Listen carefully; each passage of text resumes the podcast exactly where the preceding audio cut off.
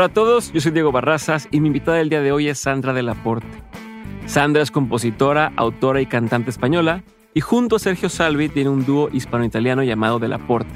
Delaporte es hoy considerado como una de las mejores bandas de pop electrónico en España y esta banda la ha llevado a hacer giras por todo el mundo y se han presentado en los principales festivales de música.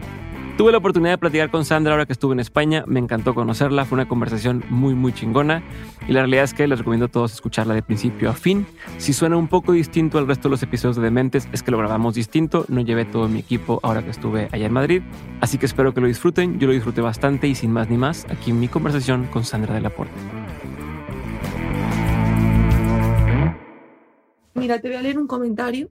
A ver. Ya empezamos entonces y... Bueno, empeza- empezamos con lo, con lo oscuro, ¿eh? A ver. Esto me da un poco de vergüenza, pero me lo voy a decir porque en verdad hiere, tío.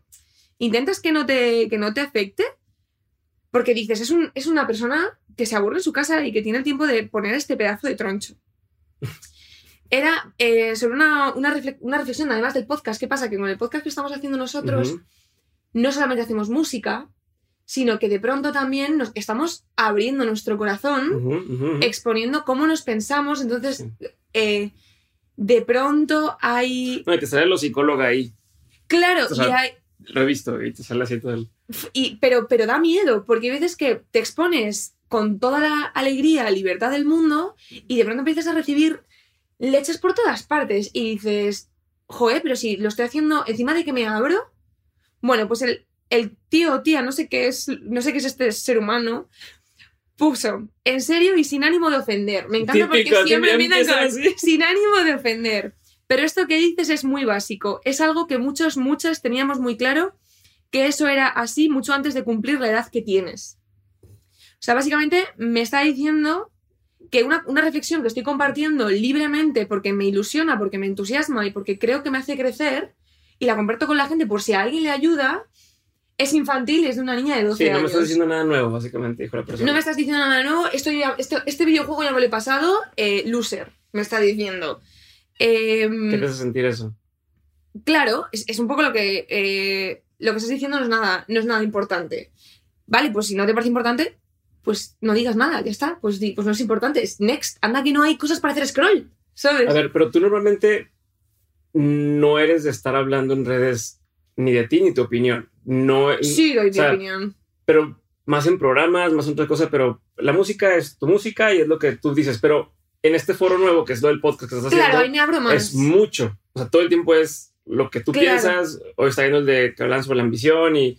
y- Ese, fue a partir de a raíz de esa, de la reflexión de la ambición. Bueno, ¿te hace pensar dos veces en casa decir ahora? Eh, pues, cuando leí este es que voy a acabar de leer. Y no Ah, es por pensé- nada. Pensé que ya se había acabado ahí. No, no, no, es que va peor. Eh, escribe un mensaje y al rato escribe, y no es por nada, pero deja un poco decepcionado que alguien que hace un trabajo musical excelente y de éxito comparte reflexiones como esta, pensando que es algo que no se le ha ocurrido a nadie antes. No sé si piensas que decir eh, algo así es sumamente original, deberías hacer un poco de autorreflexión ya diciendo lo que debes y no debes hacer Ah, es como, eh, perdona, Señor Jesucristo, por eh, no hacer lo que yo, lo que según tú el universo debería hacer. Y pensar un poco más si realmente una es realmente original y puede aportar algo en lo que dice o simplemente se le va a estar escapando el ego de manera desmesurada, desmesurada y poco apropiada diciendo cosas de perogrullo. Que es como, Mm. eh, vale, pues aquí me, me estoy imaginando a, a una persona que se cree con la verdad de todo, que se cree que la gente existe en el mundo para que le agraden. Hola, yo no hago esto por ego, yo hablo las cosas que, que- que reflexiono, que me hacen pensar y que me hacen más feliz y Sí. ya está. Entonces, este tipo de cosas prefiero que, No, que, las, me las filtre ya otra persona y es como, no quiero saber nada. ¿Prefieres no ver? ¿Sí Prefiero no ver, sí, pero ¿para qué? No sé, ¿te gusta ver lo bueno? Lo bueno me gusta verlo, lo malo no. O sea, pero es como... Lo bueno tienes una opinión de alguien que a lo mejor no sabe. O sea, O sea, si es una opinión constructiva, a muerte, pásamela. Si es esta, sin ánimo de esta ofender. este sin ánimo de ofender, de persona más pedante y ególatra que puede existir en el planeta Tierra, pues, pues no me aporta. ¿Qué pasa? Que lo leí y al principio dije, jo, porque esta persona me quiere hacer sentir eh, pequeña, ignorante. Infantil, porque me, me está llamando se está infantil. poniendo desde un punto. se está poniendo de- sobre Ajá, mí, o sea, me ajá. quiere, me quiere someter, quiere que yo sea Ujú. sumisa y esa persona mm, mm, necesita que yo me adapte a sus expectativas porque le estoy decepcionando como si fuera mi padre o algo así, ¿sabes? sí, sí. Entonces, eh, yo no quiero leer esas cosas y creo que es sano para las personas que, que son figuras públicas no, no leer ese tipo de contenido. Creo que es importante la- el saber, tener un filtro, una persona un, que te seleccione lo que te hace crecer los comentarios de, de público y críticas que son constructivas de las que no. Porque si no, te, mm, eres un ser humano, tienes autoestima y, eh, y te estás exponiendo. Yo estoy segura que si esta persona, eh, yo comparto esta reflexión con él a la, a la cara, mm, dudo que me cogiera y me, y me diga, mira, me, me has decepcionado. Yo creo que hay la oportunidad de poder la persona también seguir platicando lo mismo y sentir que él también sabe lo que tú estás hablando. Porque es un poco de ahí, ¿no? Como decir, es como cuando alguien le dice a alguien más, yo esa idea, a mí se me había ocurrido antes, pero no se lo había dicho a nadie. Es ego, pero es un es poquito esa, esa cosa. Es aburrido, pero bueno, ¿Te rasca. afecta, ¿Te afecta diferente que alguien critique tu trabajo hablando de la música? O sea, si ese comentario fuera sobre tu música, sentirías Sí, si te afecta igual. O sea, sí, porque te- me ha pasado alguna vez eh, algún hate eh, que he recibido de he visto tu concierto de no sé dónde y me ha parecido una soberana mierda y cosas así. Y es como, y a mí me pareces una mierda tú, no te lo he dicho. ¿sabes? Ajá, Y ajá. yo nunca respondo, ¿eh? Pero es como, ¿qué necesidad? Y además de decir soberana mierda, o sea, son ganas de, de hundir a los demás y de ejercer violencia sobre los demás. ¿Para qué? O sea, ¿por qué eso te hace sentir mejor? ¿Cómo de podrido y de mal tienes que estar? Existen los psicólogos, en serio, de verdad. Eh, ¿Por qué no vienes después del concierto a mi cara y me dices, hola, tu concierto me ha parecido una soberana mierda? Y yo te diré, me parece respetable tu opinión, me, hasta la acepto, pero ¿por qué? Ajá. Porque si el único argumento es que no te ha gustado, no es un argumento, eso es un gusto. Sí, es una opinión y Dame ya. un argumento de peso. Y yo te voy a dar un argumento de peso. Y ahí sí empieza algo que, que a mí me puede hacer crecer y a ti también. Pero ante eso y además ante algo que sabes que va a herir, no entro. Pero es que ese criterio de, de la, la opinión o, o la, la retroalimentación constructiva de alguien más, ¿hasta qué punto lo puedes tomar en cuenta y hasta dónde dices, no, esta es mi propuesta y me da igual si a ti no te gusta, no es para ti? Hmm. O sea, ¿qué tanto lo toman en cuenta o qué tanto tomas en cuenta tú con tu trabajo? ¿Me expliqué? sí, totalmente, pero es una, es una línea difícil, estoy pensando. Porque claro, tú, tú a veces no tienes claro tampoco, vas construyendo lo que quieres contar, tu sonido, etc. Y también tienes que estar atendiendo lo que le gusta a tu público, porque al final yo no siento que haga música para mí, sino para el mundo. Y a mí me parece un fracaso hacer música solo para mí, Mm. porque si tu música no gusta, nadie te la va a comprar y eso significa que muy bien en tu casa te lo has pasado bien. Y yo tengo cosas mías hechas que las he hecho para pasármelo bien en mi casa que jamás compartiré porque sé que no me las van a comprar. Y, y porque mi objetivo es que estas canciones sean para el mundo y para que la gente las, dis- la- las, las disfrute y las haga suyas. A mí no me interesa hacer canciones para dos personas que digan, oh, muy interesante, este acorde, sí, porque en plan snob. A mí este rollo snob no me gusta nada y, y prefiero ser como regalar y ya está. Entonces, es importante escuchar qué, qué va sucediendo con la gente. Por ejemplo, nosotros nos vemos que nuestros conciertos funcionan súper bien porque hay mucho baile, hay mucho desfogue, hay mucha Tienes un feedback directo de... Y veo, y ahí se ve muy bien qué funciona y qué no. Y lo que estamos componiendo, por ejemplo, ahora se acerca más a lo que hacemos en directo porque vemos que la gente conecta más que incluso con el disco en sí. Por la Oh. experiencia. Y de hecho, en el disco estamos empezando a hacer una cosa que es generar un universo que cuando tú lo escuches, sientas que tú estás en el propio proceso de creación. Ok. O sea, como si tú estuvieras en el estudio y las risas que, que- que- que hay se graban. Y si estornudo, se, va a estar el estornudo. Y si. Como que sea más de directo la experiencia. Como que me he cansado un poco del rollo tan todo perfecto, Sí, producción, nivel sintético. Dios, perfecto, sintético, ni un ruido. No, lo quiero hacer sucio, lo quiero hacer más real. Eh, me, me he enrollado, no sé si he respondido a lo tuyo. O sea, creo que por un lado hay que escuchar. Y escuchando me he dado cuenta de que me apetece hacer cosas más live y creo que eso va a conectar más con mi público porque en el live es donde ocurre la magia y, y Sí, lo pero que va en línea con lo que tú quieras. Tú quieres. o sea, bueno, te he visto, por ejemplo, cuando vi este, este grabación de.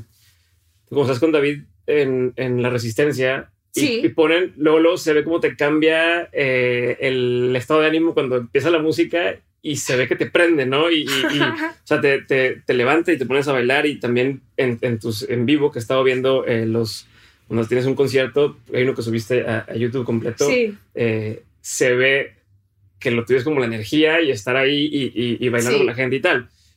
Entonces, en ese sentido, si, si haces caso a lo que está, o sea, si algo tú quieres que prenda y no prende a la gente, entonces ahí sí es donde dices, ok, por aquí no va. exacto.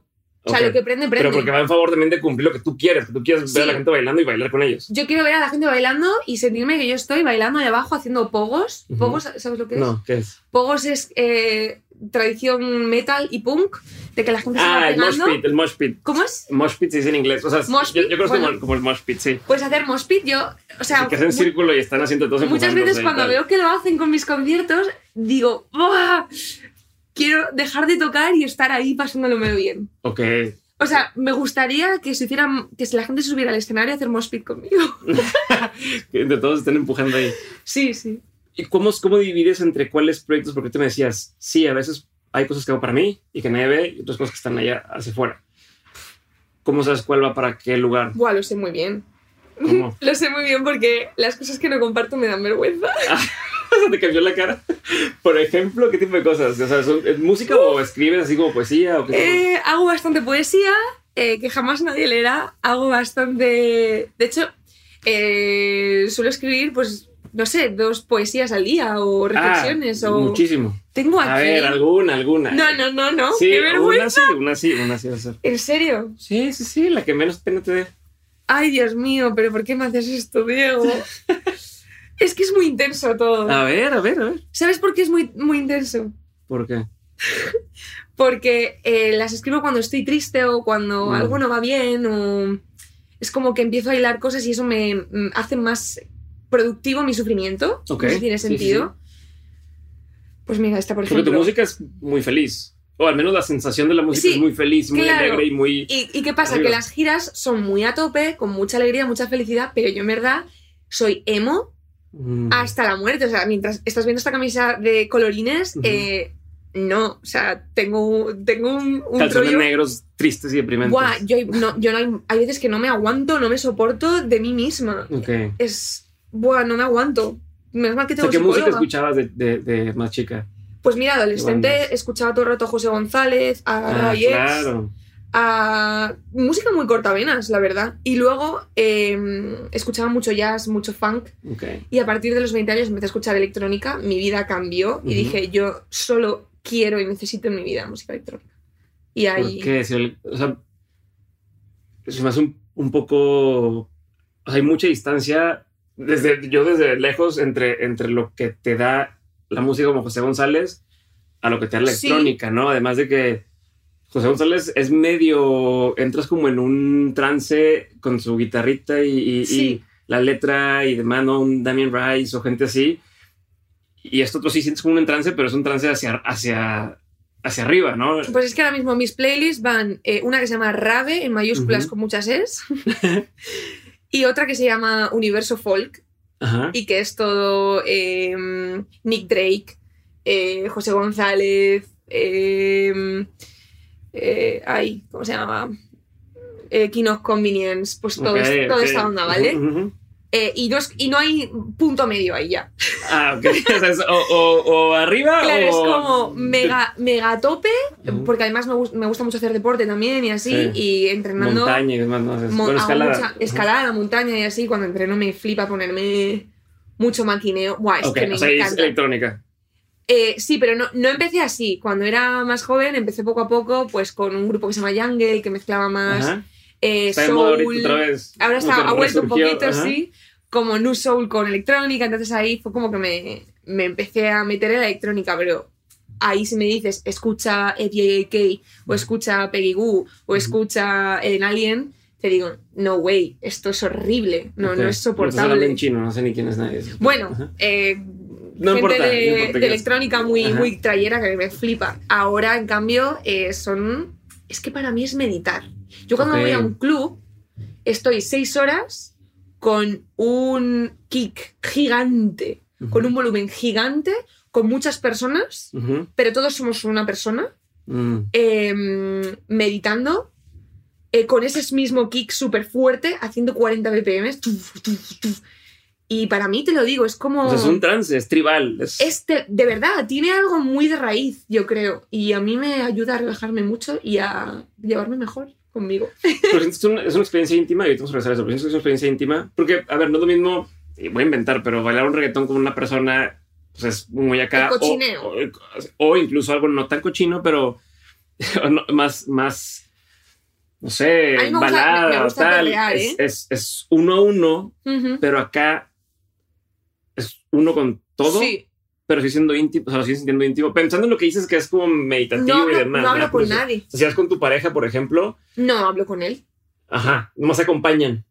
Nos Seis acompañamos, horas. de pronto, pues yo qué sé, me, me, me lío con él y le como la boca Ujú. y sigo a lo mío. Es como Ok. una cosa que compartes, Ujú. que te lo estás pasando bien y compartes esa euforia, pero es una cosa como muy de dentro y no hablas con nadie. A mí cuando me han entrado personas a ligar conmigo en una discoteca así, he dicho, ¿qué haces? No estás entendiendo nada. Ajá. Vete al al Sí, lado. me estás matando por Me estás matando todo el, todo el vibe, tío, déjame en paz. Y la, no sé, y- pero la gente suele ser muy respect en esos contextos. Es como que la gente que va a comer soup, yo le llamo a hacerme masajes de soup. ¿Qué es eso? Eh, subwoofer, Ah, ok. Masajes sí, sí, sí. Ajá, con el bajo, todo lo que da. Masajes, me voy a hacer masajes de y a relajarme. Súper, no he escuchado con madre. Eh, pero entonces, me hace lo intenso de esto, porque Esta es la parte que me hace meditar. Y luego cuando estoy muy triste, eh, no paro de escribir canciones muy tristes con la o guitarra. sea, esto, esto guitarra perdón voz. que te interrumpo otra vez, pero esto no es para, ah, hago esto para olvidarme mis problemas. O sea, el, el ir a tus masajes de, de sub, Eso ah, lo hago porque ya es que ese, ese escape, ¿no? No es quiero como pensar. el psicólogo. Es Ajá. como el psicólogo. Eh, tampoco es capaz de pensar, pero es como, como quien va a las montañas. Es un poco la misma, la misma forma de evasión. Para mí, irme a un club o irme a subir una- un monte, eh, no sé por qué conecta en mi interior. Eh, luego está el lado Sandra Intensa que no se soporta.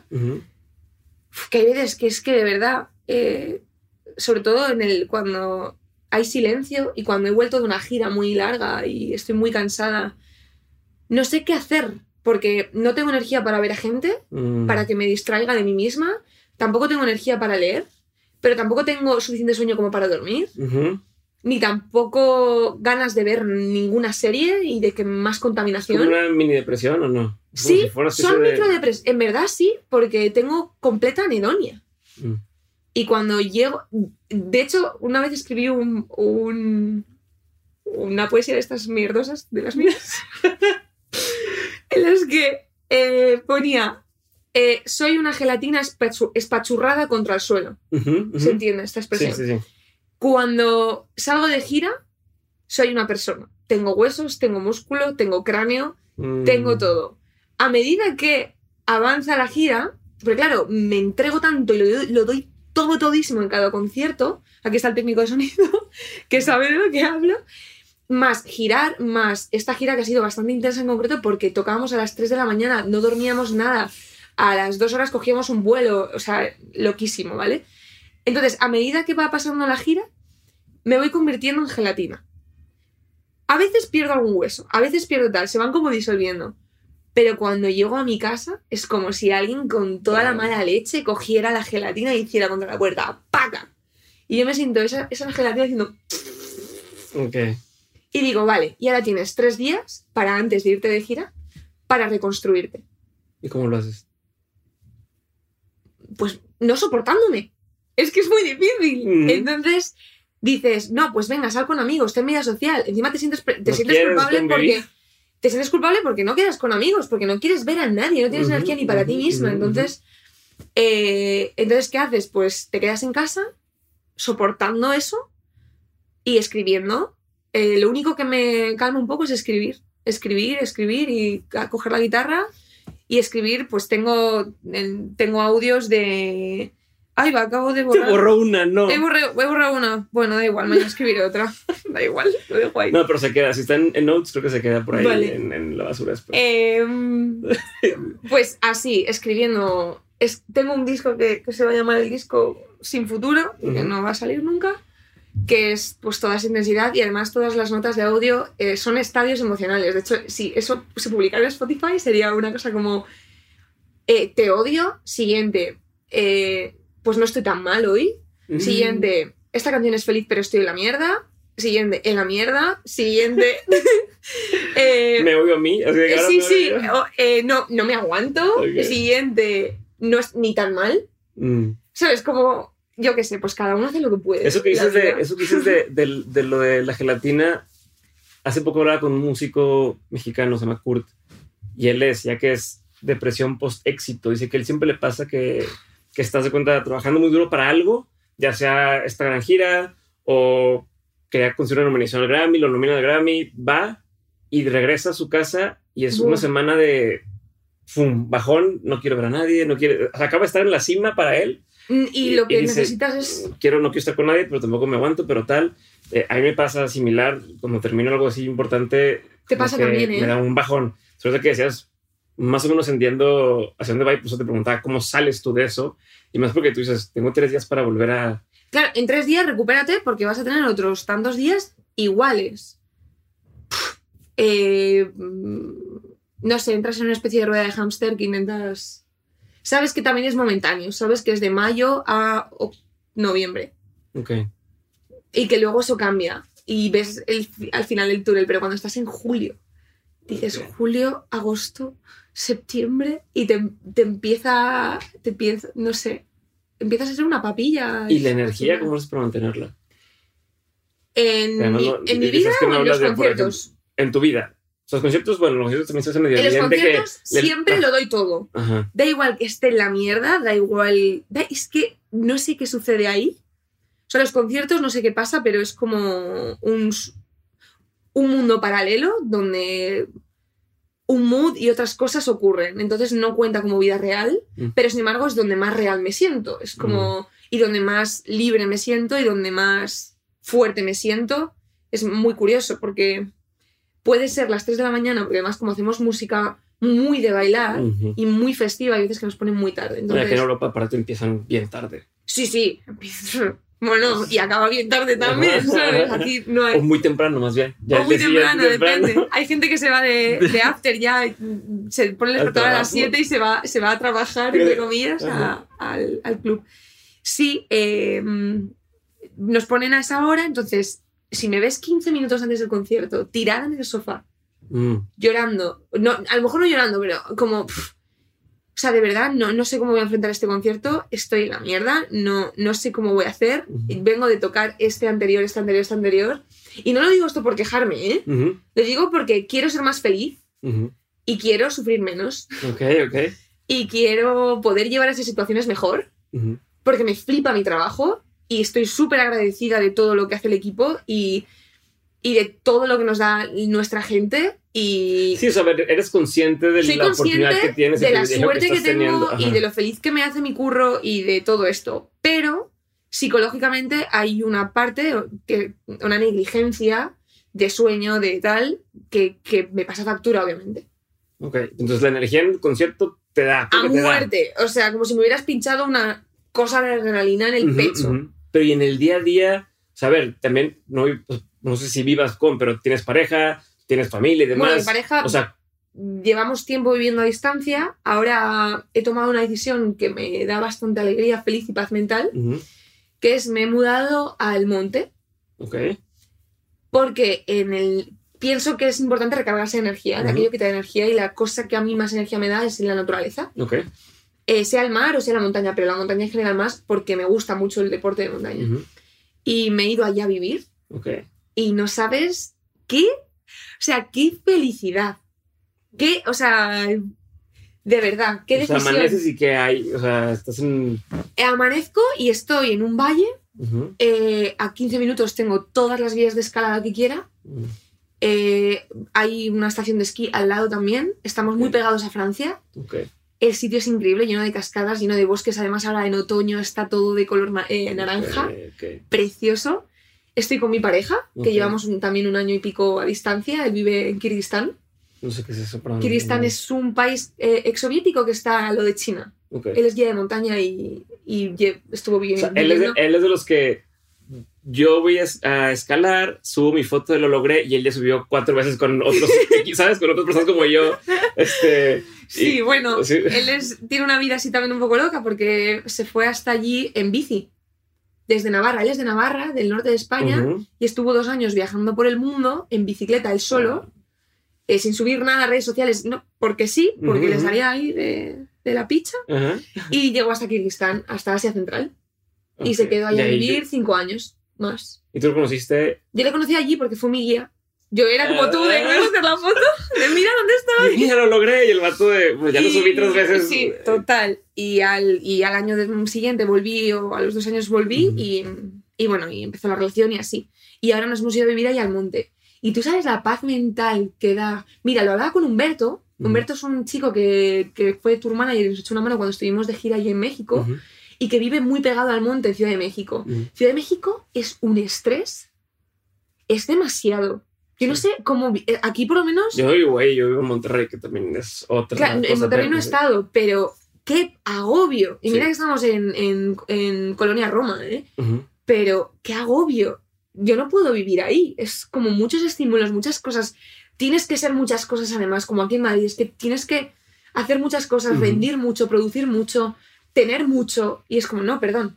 Yo quiero estar bienestar, yo quiero estar bien. Ok. Y para eso no necesito cosas. ¿Siempre supiste esto o cuando lo empezaste a, a aterrizar? Pues cuando le conocí a él, Mm. con 25 años, le conocí y vi a una persona lejos de todo el mundo, súper feliz, súper zen, eh, que con una tienda de campaña, un poco de comida y tiraba y que estuvo así muchos años en bici. A mí eso me, me cambió un poco, me, me inspiró mucho, me inspiran mucho las personas que tienen vidas muy distintas a las normativas, Ajá. como lo que cuentas en el podcast. Y, esta, y él, cuando me empezó a hablar, dije, ¿y esta persona cómo es feliz si no, si no tiene hijos? Si no tiene pareja, si está solo en el mundo. Si... Y luego todo lo contrario, está rodeado de un montonazo de gente, de toda la gente, es que nunca Sí, estamos solos. Sí. Eh, en un pisillo compartiendo piso con casi 40 años, feliz de la vida, haciendo lo que realmente le apasiona, lo que realmente le llena. Y dije, bueno, voy a tomar decisiones. Con el tiempo, poco a poco, Ajá, han pasado muchos años. Sí, pero te cayó un, le decimos, te cayó el 20, como hubo un antes y después de, Sí. de, de percepción del- de tu forma de llevar la vida. Sí, y yo me di cuenta, o sea, llevaba mucho tiempo diciendo, necesito vivir en el monte porque aquí tengo espacio y tengo tiempo para pensar, para reflexionar y creo que es más importante para estar bien y para conectar con ese vacío Ujú. y no rehuir todo el rato Mm. y para conectar con cosas que te dan energía Ujú. y que te hacen sentir bien y que le den morcilla a todo lo que te dicen que tienes que hacer, de que si tienes que tener coche, una hipoteca, eh, hijos. No, tío. Haz lo que te haga bien, lo que te dé energía y lo que te nutra. Y rodéate de personas que te hagan bien, que te inspiren y que te nutran. Porque si te rodeas de personas que te están juzgando, que te están diciendo, eh, ay, te vas a ir al monte, pero con tu trabajo, ¿cómo lo vas a hacer? Vas a fracasar.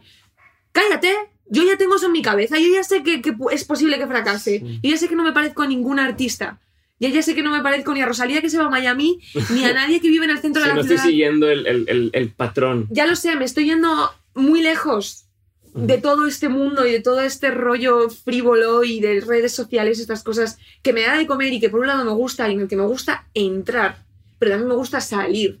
Mm. Una cosa es creértelo y ser ese wannabe, porque al final, por muy famoso que sea, si sigues ahí dentro, sigue siendo un wannabe, un quiero llegar a constante. Sí. Y otra cosa es entrar y salir y jugar a ese juego y pasártelo bien. Ok. No sé. No, me parece. Quiero entrar a varias cosas de las que dijiste ahorita, pero me van a matar si no. Ya que dijiste que si ibas a leer algo, léelo de una vez porque si Ay, no, no voy a. Escógete algo y. y- y- Esta la, leí- la, la escribí anoche. I'm sorry, ¿vale? Se llama No soy mi tipo. No soy mi tipo. Dejo que no me hables porque no soy mi tipo. Dejo que pases de mí porque no soy mi tipo. Me conformo con tus migajas porque no soy mi tipo. Y siempre te valo el agua porque no soy mi tipo. Vivo enamorada porque no soy mi tipo. Estoy obsesionada porque no soy mi tipo. Me pillo de cualquiera porque no soy mi tipo. Y te dejo jugar con mi alma porque no soy mi tipo. Y así sigo, sin ser mi tipo. Está buenísimo, está buenísimo. No ¿Por qué te da pena? No lo voy a compartir, no sé, me da vergüenza. Prefiero que pase el No, filtro de la música y que eso se convierta en canción. ¿No sientes que es menos personal el hacerlo con la música que a lo mejor escribirlo en un, no sé, un, un libro o algo así? Uf, es que hacer un libro es como palabras mayores. Como una canción es como más a mano, ¿no? Un libro. No lo sé, me da- por ahora no. Bastante que tengo un podcast que ya bastante me abro el pecho para que vengan los Que- haters a- a- a dejar. o sea, qué pesadilla. Deja a la gente vivir, ¿no? ¿Te sientes más vulnerable en ese tipo de cosas que, que en, en tu música? Sí, sí. Mm. Sí, sí. En los podcasts. A ver, también como. Pero te encanta estar hablando todo el tiempo. Eh, Y eres buena es para verdad. hacerlo. Es verdad, me gusta hablar, pero hay veces que digo, probablemente acabemos esta conversación y digo, guau, tío, has contado esto, tronca Sandra. Eh, cállate un poco, o sea, o hablas mucho, también me juzgo, ¿no? Un poco, digo, a ver, ¿por qué no escuchas más? Pues, por- pues para mejorar también, ¿no? Porque uno siempre quiere ser la mejor versión Ujú. y hacerlo lo mejor posible todo, que también vaya presión, tío, hazlo y ya está, y pásatelo bien. A ver, te voy a cambiar de tema porque ahorita que mencionabas a tu pareja, y no es que quiera hablar de, de las parejas, pero, Vale. pero especialmente en este momento, por lo que me dices ahora de, de, este, de este ajetreo del día a día del trabajo, de estar eh, todo el tiempo ¿no? en gira y lo que tú quieras, luego regresas a, a ti y a tu espacio y al no tener tanta energía para hacer más cosas. Ujú. Y antes tenías una rutina, ¿no? Ya, ya muchos años haciéndolo de una forma y de pronto hay un cambio grande que es el me mudo con esta persona, Ujú. que también viene de otro ritmo, otra forma de hacer las cosas. Ujú. ¿Cómo es para ti? ¿Cómo empiezan a acoplar?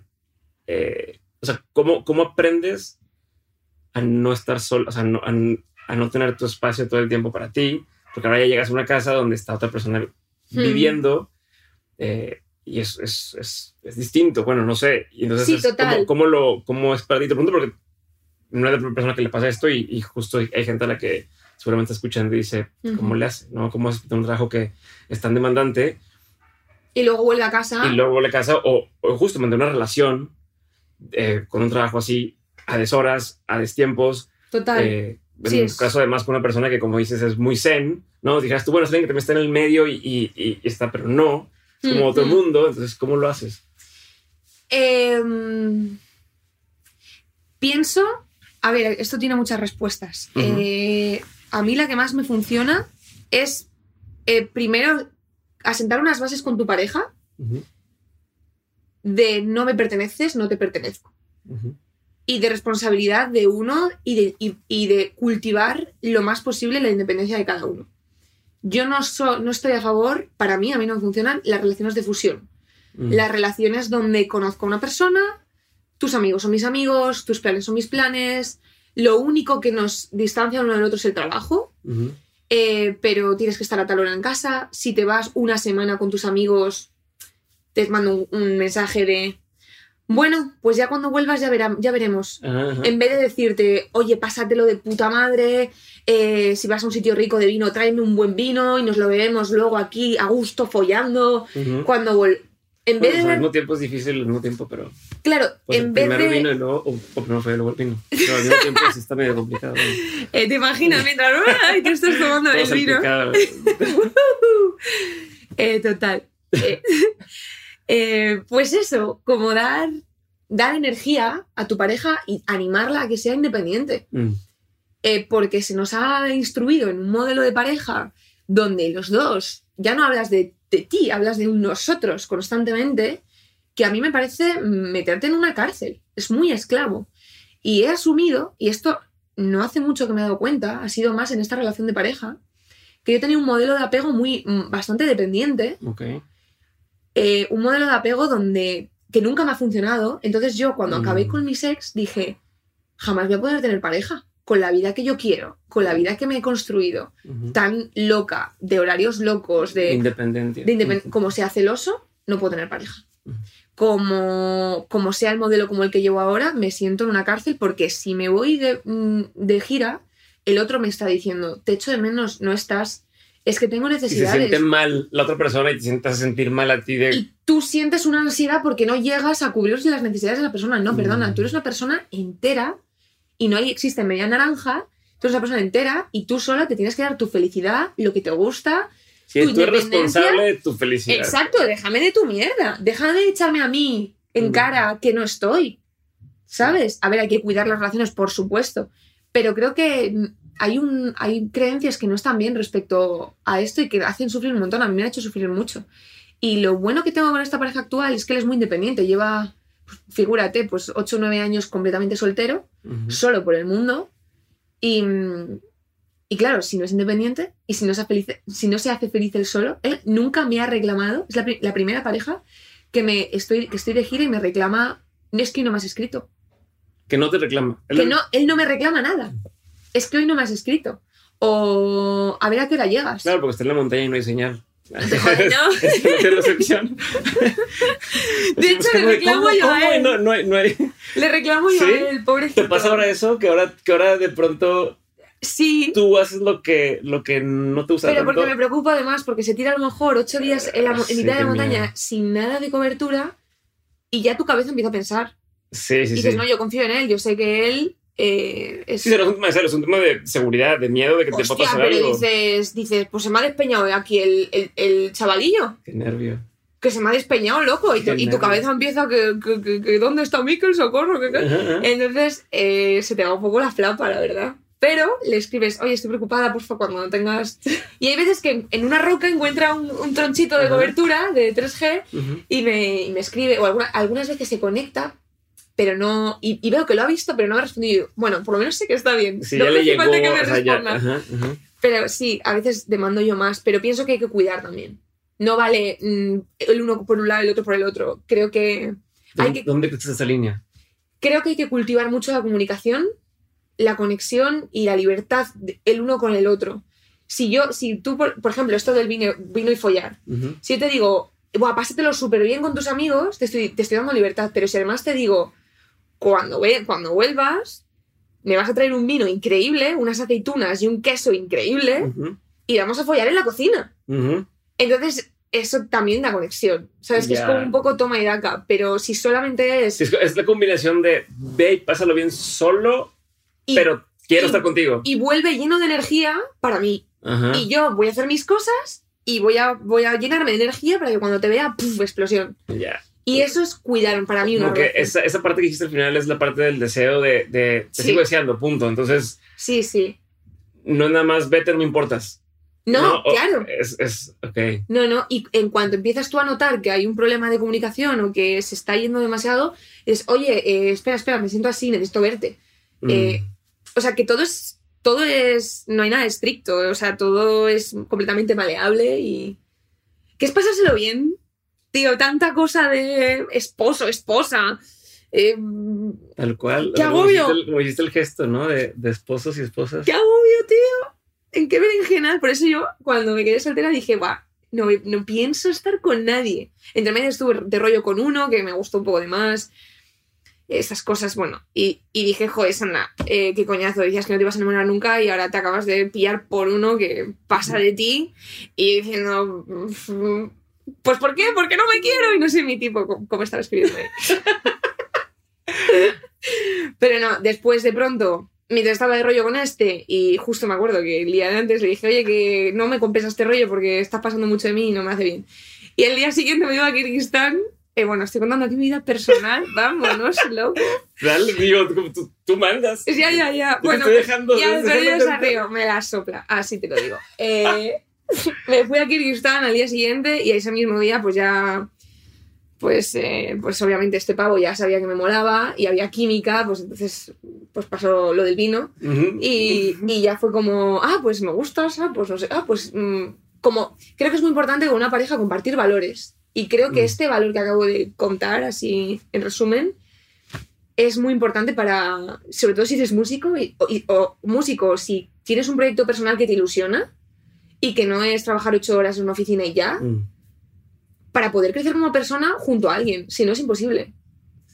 ¿Qué tanto se parece ese tipo de relación a una relación laboral? Al menos, por ejemplo, tú tienes ya muchos años trabajando con Sergio.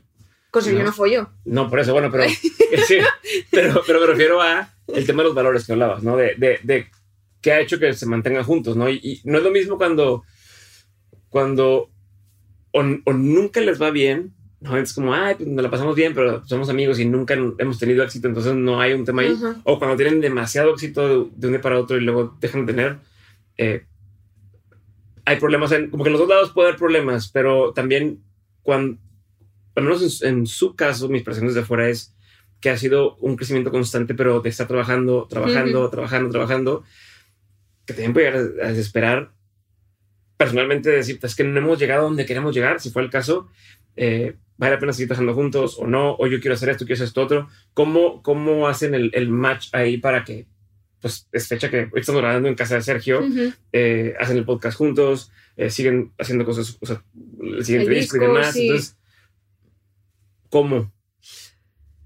Pues a ver, yo creo que aquí ayuda mucho que Sergio me saca 12 años y tiene una madurez, una paciencia y una tranquilidad y sobriedad muy importante sobre la vida porque creo que los años te ayudan a ver las cosas más desde fuera. Y yo soy bastante más impaciente, más impulsiva, más despistada, más loca. Y eso a veces no es bien, la verdad. Y también por mi parte, me voy a echar un piropo, ganas de aprender. Mm. Y la humildad de decir, vale, en esto me he equivocado. O esto no ha ido bien. O... Porque este tipo de... de- lo, lo que acabas de decir. Esto yo creo que nos pasa a muchos artistas que nunca creces al ritmo que quieres. Mm. Que quieres, por un lado, sentar bases fuertes como grupo y sentar un sonido como muy de peso. Porque si, si lo petas con un tema, mm, eso es muy volátil. Yo digo, no, proyecto con carrera, proyecto con historia, proyecto, por un lado, quieres ir de poco a poco, porque Sí, sabes reputación y prestigio más que popularidad de un día a otro. exacto, quieres labrarte eso, que eso se hace con sudor y frente, Ujú. Eh, en la frente, pero por otro lado hay veces que dices, es que no crecemos lo suficiente, mira que los seguidores, mira, porque ves otros que crecen más, más rápido que tú, que han empezado... o el management o lo demás te dice, es que necesitas tener más... No, generalmente soy yo, porque- ni siquiera ah. mi management lo dice. Ok. Soy yo, que soy más impaciente, que incluso yo les meto presión a, mi a- a mis managers de, oye, ¿y por qué no hacemos y como más, ¿Por qué no más ansioso? dementes con Diego? Pues, por ejemplo, sí, o sea... Eh, ¿Y cómo, no, cómo que no hemos conseguido esto? ¿Cómo que no? Entonces me, me ansío yo más y creo que soy. eh, tengo, soy más impaciente, lo cual me hace sufrir más. Ujú. Eh, a veces me, me meto la rueda del reconocimiento, de desear ese tipo, que es ego al final, Ujú. y no lo hago. No, hay veces que me encuentro con que hago las cosas no por disfrutar, sino por el concepto de éxito que se me ha vendido Ujú. y esas creencias. Y si, si, si no, eso no, no vales, pero eso va más por la autoestima, diría yo. ¿Pero te ha funcionado en algunos casos o no? Pienso que hay que apretarle Mm. a veces. Otras veces no. Y sobre todo, mm, nunca hacerlo de manera no sana. Creo que, que sí que soy muy proactiva, que quiero echar siempre mucho para adelante y que a, a uñas siguientes, pues por ejemplo con las redes sociales, es que ninguno se ocupa de ellas porque todos pasan. Mm. Entonces es como, tío, no podemos pasar de las redes, vendemos entradas por las redes sociales. Exacto. Entonces me cargo yo esa cosa y cuando no crece de más digo, guau, que estoy haciendo mal, que esto no, que no crece. Mm. Eh, soy un cero izquierda y me empiezo a boicotear, ¿no? Ok. Entonces, em, Sergio es una persona que me ayuda a ver las cosas a veces con claridad, Es además. Sergio, se me olvida. Sergio italiano, es italiano, italiano. es napolitano y es muy tranquilo. Y cuando me pongo en ese plan hater conmigo misma, autocrítica, Mm. Eh, pues el tío me da ahí un bálsamo rico Ok. donde está más tranquila también y eso nos funciona. Somos muy diferentes de personalidad, él es súper eh, ordenado, tiene tocs, en plan de que si esto está así, Ah, lo va sí. a poner así.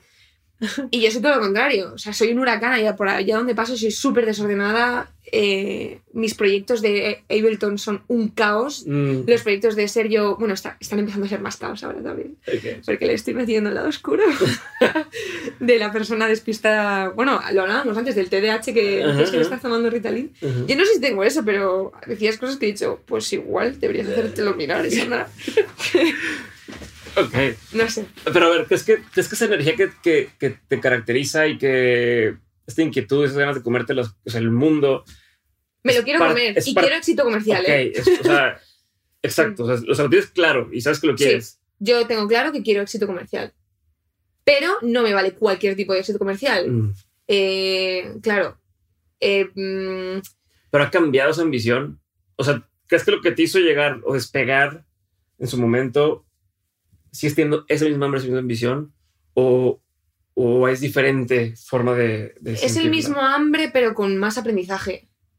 Eh, y sabiendo los tiempos que requieren. so- sabiendo sobre todo, ¿sabes qué? Cuando eres joven y te apasiona algo, vas a. Yo por lo menos me tiro de cabeza a muerte, aunque no haya agua en la piscina, a muerte. ¿Qué hace eso? Que tu salud mental se vaya a la mierda. sí. Entonces, cuando dices, yo quiero conseguir eso y yo puedo conseguir eso, sí. Pero pregúntate, ¿qué, qué factura te va a pagar? ¿Cuánto tiempo le tienes que dedicar? ¿Tienes ese tiempo? Sí, tengo ese tiempo, vale. ¿Tienes ese tiempo y a la vez estar sana? ¿O tienes ese tiempo y a la vez estar con ansiedad generalizada?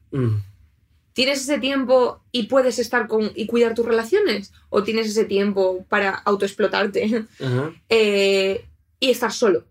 Porque no puedes estar con tu gente, con tus amigos, con tu familia, que al final es lo único relevante. Estar bien tú como persona. Entonces ahora ha cambiado un poco el modelo porque quiero ese tipo de éxito que en verdad también es verdad, sí ha cambiado un poco porque yo quiero vender entradas. Mm. Yo no quiero, yo quiero llenar salas en México, en Colombia, en España, en donde sea. ¿Contra qué? Pero o sea- yo, yo no, yo no quiero streams. Ya. A mí de qué me sirve que tener millones de seguidores. Yo no quiero ser las Kardashian, me da asco su vida. Jamás me querría parecer a la vida que tienen esas personas. Eh, porque no soy así. A mí me hace feliz escalar una tienda de campaña y ya. Eh, y leer un libro y estar con gente que me gusta y poco más. Y eso sí, dar conciertos y hacer mi música y poder vivir de ello. A mí me ilusiona eso. Y creo que el éxito comercial que busco va en pos de llenar conciertos. Y no quiero ser famosa, quiero ser lo suficientemente famosa como para poder llenar el máximo número de conciertos posibles. Pero. Y que la gente escuche la música y la comparte. Estratégicamente hablando, ¿cuál crees que es el camino para hacer eso que estás diciendo? O sea, porque entiendo lo que dices, entiendo, o sea, yo, a ver, yo he Sí. visto artistas que su canción se hizo viral en TikTok, pero nadie sabe quién es, ¿no? O sea, nadie sabe Claro. quién, quién canta esa canción, nadie le pone cara a esa persona, si hace un concierto no vas porque tiene una canción famosa, sí, a lo mejor hace dinero de esa canción, a lo mejor tiene muchas reproducciones, Mm, pero mm, ya está, ¿no? mm. ¿Cómo haces para, para hacer esto otro? Y además, eh, mejor estoy mezclando dos preguntas, pero la cultura general, ¿no? Te diría que, oye, pero ¿cómo quieres llegar a- a vender y demás? Pero al mismo tiempo quieres hacer cosas que no son de alguien... ¿Famosa? Ajá, ¿no? ¿No Como, quieres ser las Kardashian? ¿Cómo es que no entonces, quieres ser como las Kardashian? tiende a hacer la el, el- el decirte, no, pero estás haciendo cosas que van en contra, o, ¿no? Como eh, contraintuitivas. Eh, Sí. Pienso similar a ti, entonces por eso quiero saber cuál es tu postura ante este otro argumento y también la estrategia de cómo crees tú que haces para llenar salas independientemente de redes. Son dos dudas distintas. ¿Por cuál Claro. quieres empezar? Vale, a la última, eh, a mí me genera mucho conflicto interior. Mm. A veces cuando estoy en las montañas y estoy de más mm, tiempo de más allí, digo, te estás pasando eh, y me empieza a meter presión. Hay que seguir creciendo por aquí eh, y me empieza a entrar ansiedad. Y pienso, pienso, de pronto me viene, me autoboicoteo, me, pe- me autoperturbo con Mm. cosas, pensamientos tipo, no tienes el cuerpo como las Kardashian no, no te estás mostrando en redes sociales yendo a todos los desfiles y a todas Mm. las mm, fiestas VIP eh, y eventos VIP porque he dicho que no, encima, que es peor aún, entonces no voy a tener éxito. Porque fíjate, mm, es que no, no soy como Nati Peluso, o no soy como Rosalía, o no soy como eh, Becky G, o como Beyoncé, o como todas las divas de la historia de la Tierra, ¿vale? Pero entonces me empiezo a meter presión de tienes que ser como ellas, pero es como, espera, espera, ¿quiero ser como ellas? Eh, no. Ujú. Entonces, como, O sea, si te dan la opción de tener esa vida, dices, no quisiera tener esa vida. Claro, pero Entonces, digo- ¿Cómo está? ¿dónde encuentro referentes? Porque los referentes eh, que les ha ido bien, como tampoco quieren ser famosos, no presumen. Ajá. Les va bien, llenan, llenan, llenan directos, pero no presumen. Entonces no los conozco. Ok. Eh, no lo sé, por ejemplo, Natalia Lafourcade Ajá, ajá. es una persona que me parece muy humana, que me gusta mucho y que me, me da la sensación de fuera, no la conozco personalmente, que vive muy de acuerdo a lo que a su bienestar y a no demostrar tanto todo el rato. Entonces, Ujú. sí que tengo ciertos referentes, pero son mayores, no son gente de mi edad. Siempre Y te has llevado con gente más grande que tú, ¿no? No lo sé. Me da la impresión de que, de que tus amigos son más grandes que tú. o- o- No sé, bueno, mi chico me saca también 12 años, es de, es de la edad de ser yo. No lo sé, bueno, no sé. El caso es que tengo claro que no. Que cuando me entra el ego y, y la, y la presión del éxito, Ujú. quiero ser como ellas, pero la realidad es que no lo soy. Entonces me entra ansiedad, pero me vuelvo a preguntar, ¿quieres ser? No, entonces vete a la montaña.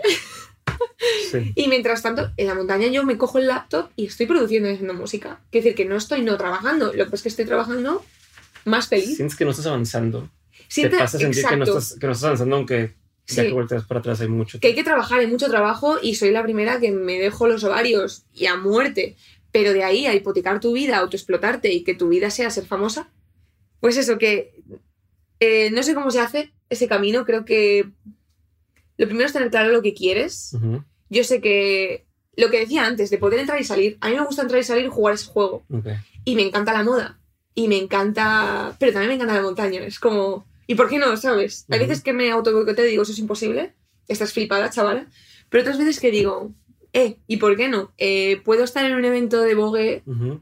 eh, hoy y mañana estar escalando. ¿No te ¿Por qué pasa no? que dices, seguro te, te, te ha pasado, bueno, fuiste embajadora creo que de Nike o de una, De una Nike, estas, sí. eh, pero ni siquiera poder usarlo sin tener que subir una foto o sin tener que, o sea, dices, me gusta la moda, pero, pero no quiero tener que Claro, tener el compromiso de X cosa con, con con tal, X marca. ¿no? Bueno, a ver, si has pagado un contrato y hay dinero de por medio, por supuesto es una campaña publicitaria que se paga, que es más trabajo de, yo le llamo trabajo de famosa influencer, y me gusta llamarlo así porque es trabajo. O sea, cuando te estás haciendo fotos en tu casa, es trabajo. Cuando estás yendo a un evento a hacerte un fotocall, es trabajo de famosa. Que a mí también me encanta, me lo paso Ok. genial. Y Ok. hablo con un montonazo de amigos y amigas y... Genial todo, ¿eh? Vale, pero si al día siguiente o dentro de varios días puedo estar eh, oliendo fatal, Ujú. eh, durmiendo en el suelo de bajo una cueva. Ok. ¿Sabes? Es como que ambos mundos me enriquecen mucho y no, no quiero renunciar a ninguno de los dos. Si solamente fuera la montaña, me deprimiría. Porque luego la gente que veo que es muy montaña, montaña, montaña, me aburre un montón. Digo, "Uf, Ok, qué pereza esto, ¿no? ok. Eh, no sé, me, me gustan las, las personas como que se salen lo primero de, de lo que tiene que ser y que tienen muchas inquietudes, no sé. A ver, y de la otra parte, el tema de la ¿Cómo se estrategia o de lo que tú tienes. O sea, primero, ahorita, ¿a dónde quisieras llegar? ¿Cuál es tu. Decir, ¿sabes que en Mi 10 años objetivo estar en esto o en. Es no llegar sé, a Madrid y lo tengo muy claro, llegar a Madrid, el Wizzing, Wizzing. Ujú. y llenarlo. ¿Cuánta gente Llenar cabe? 17.000, pero si son Ok. 20.000, 20.000. Yo quiero llenar. Es como mi, mi objetivo. Y no pienso ir al Wizzing porque hay formatos más pequeños, pero no pienso ir al Wizzing En pequeño. en pequeño. O sea, vas por todo. Si voy al Wizzing es porque realmente vamos, sabemos que vamos a vender 17.000 entradas. Eh, esto es una sacada así, pum, de pene, pero... eh, bueno, siempre ha sido como mi sueño. Yo qué sé, Ajá. igual es una Sí, chorrada, ¿vale? Leí una Pero- entrevista del 2018, algo así, también lo mencionabas. Ah, decía lo mismo, ¿eh? Sí. Pues Que fíjate. querías llenar el Wizzing. Ay, mi niña, claro, pues sí. Pues sí, ese es mi objetivo. ¿Cómo, ¿Cómo se llega a eso? Pues a ver, por ahora te puedo decir lo que hemos hecho hasta ahora, que no nos ha ido mal. A veces digo, venga, más rápido, más rápido, ¿no? Me estoy, venga, que, que se me pasa ya la vida. Tengo 28 años. Eh, Te falta un buen. no lo sé. Eh, yo creo que lo primero es hacer buenos directos. Si tú quieres vender entradas, eh, tienes que hacer buenos directos y conectar a muerte con la gente. Y creo que por suerte eso nosotros lo tenemos. Ok.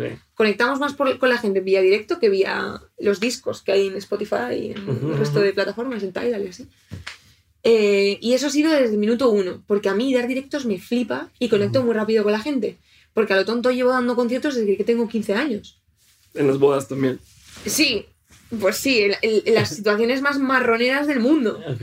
las situaciones más caca, y yo me motivaba. Yo les cantaba y aunque, aunque hubiera un niño. ¿Te ganabas a la gente? Sí, Sí, sí, y me echaban monedas, sí, sí, me echaban monedas y en el metro he cantado y en Ok. el retiro Ajá, ajá. he cantado y muchos años, sí. Y me y vamos, y gente de la calle y cada si veía una persona solo escuchando, vaya, era la felicidad. Mm. Ya te digo que en los- siempre lo digo, pero es así. Si hay una persona, lo voy a dar igual que si hay 100, que si hay 1000, que si hay 10.000.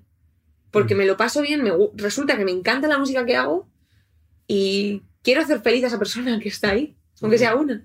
No sé, eh, creo que es... como- Entonces es lo que es, o sea, es la jugada. Hacer buenos directos. Hacer buen directo y ya el boca a boca dará que hablar, tío. Luego hay una Mm. estrategia también discográfica, obviamente, de tener una buena agencia de booking, de un poco de estrategia de a dónde vas, de cómo vas. Pues nosotros ahora, por ejemplo, nuestra idea es ir a México porque, porque llevamos un par de veces yendo, ahora vamos a hacer promo y hacer colabos allí con gente que nos interesa, porque el público de allí es súper caluroso, es increíble.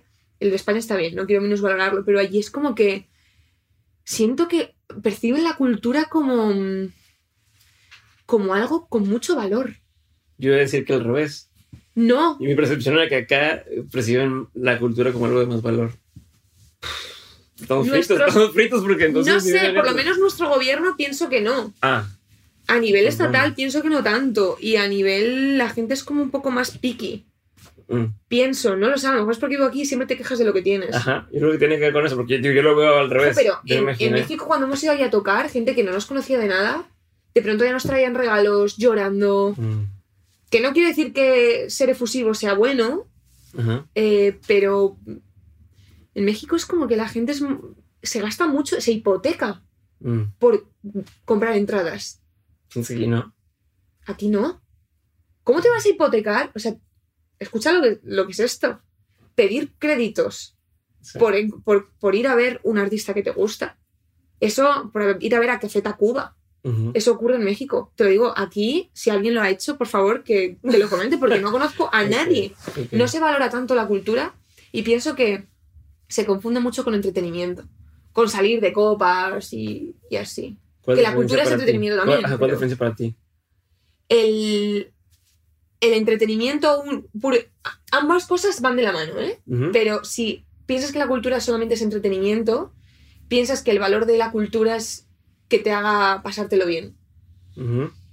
Si ves la cultura como cultura, piensas que la cultura te abre el corazón, te abre la cabeza y te hace aprender cosas que de otra manera no te costaría más aprender. Ok. Ese shortcut y esas cosas que te hace sentir la cultura, pues una pintura, un libro o una canción o, o una serie de, de que estás viendo o lo que sea, o una foto. eh, si, si piensas que esa foto te tiene que entretener o esa canción, su única función es entretenerte, creo que te estás perdiendo una parte muy importante del ser humano. ¿Crees que hay artistas que hacen música como entretenimiento y no como cultura? O sea, pensando en... Voy a jugar al abogado del diablo y decir, ok, esto es música que se baila en un rave, por decir algo. Sí, Habrá quien dice, "Ah, eso es entretenimiento, pues es diversión. pero hay pero cultura de rave también. O reggaetón, o tal. Sí. Pensar, estoy, estoy como, o el rock incluso, no sé, decir... Habrá quien diga, no, es la trova, o la, esa es música de cultura, ¿no? Este, o, el, o el jazz, o lo que quieras. Tú, lo que tú haces para ti es cultura, y, y dónde se pinta la raya de, de- de decir, esto deja de ser cultura en este momento. Y pensando incluso en lo que, en lo que hablabas de- del episodio que estaba viendo yo de tu podcast, donde, donde estaban analizando las letras de, de artistas, por ejemplo, Bad Bunny y demás. Bad Bunny está haciendo cultura o está haciendo entretenimiento. Cultura, cultura. Ok. Bad Bunny para mí es cultura. Eh, puedo no estar de acuerdo con muchas de sus letras. Eh, insisto, eh, utilizamos a Bad Bunny casi siempre aparece en los podcasts porque eh, suelta cosas que se han soltado en, otro- en otras canciones, a lo mejor de música urbana de tal, pero como escucho mucho Bad Bunny, pues me, me resuena más, ¿vale? Pero pienso que el reggaetón es cultura, pero porque, porque une a la gente, porque mm, hace sentir cosas y porque hay, hay, hay toda una subcultura alrededor del reggaetón que se ha convertido en mainstream y que también entretiene. O sea, el éxito es precisamente que la cultura te entretenga. Encima de que te provoca cosas y que te, te hace aprender cosas de ti mismo y de tu colectividad, encima va y te entretiene. El jazz para mí es un poco, es muy cultura, pero tienes que saber educar muy bien el oído para que, con- Para que para que acabe siendo entre- entretenimiento. Entonces, es otro mundo, ¿vale? Pero y el, el mundo rave igual, el mundo club es una música que a priori se hace para consumir alcohol y consumir sustancias, pero se genera una cultura de club. Mm. Es decir, se genera una colectividad, se genera una serie de sensaciones y de Una cosas complicidad incluso entre la gente. que únicamente suceden cuando estás en un club, que no suceden en otro contexto. Y es algo especial, y lo que estás sintiendo no lo vas a sentir de otra manera. Y es toda una experiencia, y en un directo, y en cuando te vas a una discoteca como, como dicen, del bajo mundo. A, a bailar reggaetón ahí, a cochinear, que a mí me flipa. Eso es para mí es cultura también. Lo que veo más entretenimiento, creo que, que la música es, es cultura. Y que una persona que, que, que no respeta X ti- estilo de música, tipo el reggaetón no es música, es porque se están quedando solo con la parte de entretenimiento. O sea, tendrá que ver entonces más con quien lo escucha. Exacto, yo creo con- que o sea, si yo no entiendo de, de qué viene esto, cómo para mí instrumentalizas, eso es, es. Ah, es entretenimiento nada más porque no sé qué hay detrás. lo banalizas y- y lo desconoces, desconoces el mundo que hay realmente detrás de todo el reggaetón, de dónde viene, eh, cómo hace sentir a la gente. Eh, yo creo que, que es ignorante pensar que el reggaetón, por ejemplo, o la música urbana, o el trap, o lo que Ujú. sea, es entretenimiento y que no es música. Me parece súper limitante pensar eso. Me parece que no estás entendiendo lo que está pasando realmente. Yo pienso. Ok. Vamos a cambiar de tema. ¿Cuándo te diste cuenta que sí puedes dedicarte a esto siempre? No, no que querías, sino que Eh, te diste cuenta que sí era algo que te podía dejar suficiente para vivir de eso eh, y, y, y convertirse en un, en un estilo de vida. Vale, eso no lo ¿En sabes. qué punto de tu carrera dijiste, ya está funcionando? Vale, eh, hay dos puntos distintos. Uno fue, eh, yo acabé la carrera de psicología y mi familia me sugirió que hiciera el máster para ejercer como psicóloga porque es como el camino pues más seguro. ¿La carrera la acabaste por, por gusto propio o también, o sea, fue un poco de... de- 70% por cumplir con mis padres, 30% Ajá. por gusto. La carrera me encantó, ¿eh? Al final. de- Eh, pero... porque justo es como en segundo semestre, ¿no? Cuando empezó, ah, o segundo año de carrera, cuando empezó a agarrar ritmo eh, Claro, tu proyecto de... el, no, el segundo de carrera empezó del aporte. Mm. En, cuando acabó, ju- fue justo cuando acabó, mi expareja, eh, que la, la acabas de conocer, ahora que, Sí, se, que que se aquí, sí, ajá. sí, que nos llevamos muy bien y, y todo bien. Ah, qué bueno que no está ahorita mientras estábamos grabando todo esto. No, no, no, no, hay muy buena onda, es muy majo. Y le quiero un montón. Tuvo la bondad de decirme, mira, yo económicamente, vivíamos juntos, Ujú. y me dijo, yo económicamente voy muy bien. Eh, por aquel entonces también estaba de profesora, de camarera, Sí. llevaba varios jam sessions. O sea, mi vida era una, un frenesí vital, ¿vale? Ujú. Mientras tanto, del aporte. Me dijo mm, que en, en el mejor de los casos, que esta pregunta me encantaría que la gente se la hiciera más a menudo. Si todo fuera bien, si el dinero no fuera un impedimento, si tus circunstancias vitales tampoco, ¿qué te gusta, ¿cómo te gustaría que fuera tu vida? mm. O sea, hazte esta pregunta cada- bastante a menudo, porque es bastante increíble. Y cuando me hizo esa pregunta que a mí nadie me la había hecho, dije, yo quiero hacer, yo quiero reventar, o sea, éxito comercial con Del- yo quiero reventarlo con Del Aporte. Ok. Lo tenía clarísimo. Esto era 2016, o sí, 2015, 2016. Por ahí. Bueno, me dijo, vale, pues yo te apoyo. Me dijo, en un año no hay que pagar alquiler.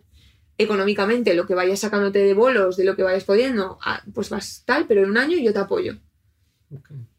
Y fue el primer año que yo me dediqué únicamente a del aporte. Claro, cuanto más tiempo dedicas, más creces. Ujú. Eso es así, fue, fue automático. Esto no. esto no- ¿Dejaste de dar clases? ¿Dejaste de hacer las más Dejé cosas? de dar clases, lo de camarera lo mantuve un poco Ujú. y, a- y ya en 2017, que fue cuando tuve esta conversación con él, entró 2018, en 2018 entró lo del tema, la, sincroniza- la sincronización de fama y la cosa empezó a despegar más. Empecé a ir a eventos, empecé a conocer gente. Mi trabajo era so- únicamente social, estaba en todos los saraos, iba a todo, conocía gente que, que le molaba la moda y todo este rollo, que, que bueno, que al final es bastante endogámico, ¿vale? Pero ese mundo, porque al final siempre van los mismos y tampoco crecen mucho de ahí. Pero bueno, me sirvió para ver un poco de qué iba eso, hacer más canciones, empezar a hacer giras, eh, a- hacer más entrevistas, currártelo más, ¿no? Y a partir de dos, y en 2018 hicimos gira, empezamos a ganar dinero de verdad, desde el aporte, que tú imagínate, eh, qué satisfacción ver que eso empieza a cuajar y que sobre todo que a la gente le guste y que te lo compran, porque eso es lo mejor que te puede pasar. Sí. Y ya en 2019, Si no, no me dan like. Si no, claro, hay, hay un a intercambio. mí tu like me da igual, cómprame una entrada. O sea, donde se ve el compromiso real eh, público-artista es cuando te han comprado una entrada para ir a verte porque necesitan, es que lo de México es increíble, se hipotecan porque necesitan vivir esa experiencia. Mm. Es, es, es- es un acto de amor, es increíble.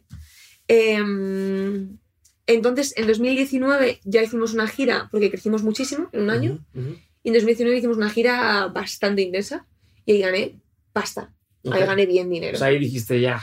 Esto. No, Sí, sí. no que tengas todo resuelto, pero no dijiste. Ya aquí hay potencial. O sea, ya se. Ya, no, no, ya vivo perfectamente de esto, e incluso ahorro. Ok. O sea, mm, ya está. El barco empieza y por suerte no hemos tenido nunca problemas a ese nivel económico.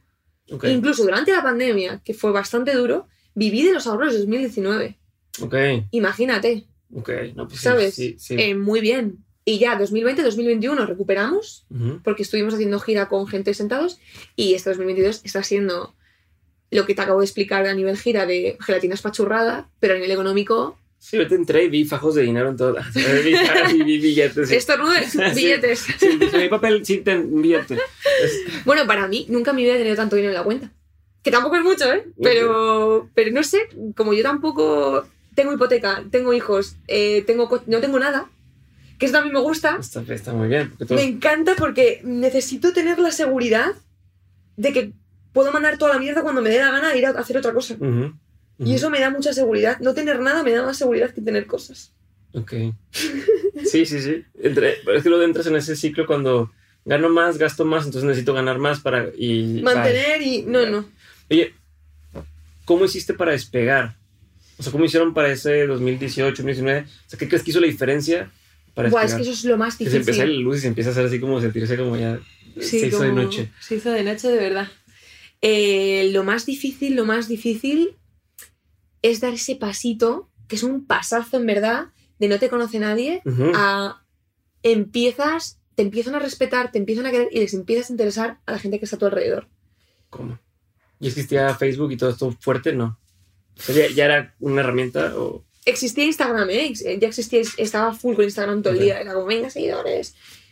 Pues yo te diría, lo primero es necesitar un apoyo económico, como fue el caso de mi expareja, Ujú, que te haga implicarte o un paro o una situación económica que te permita relajarte y decir, a muerte con esto, lo voy a dar todo.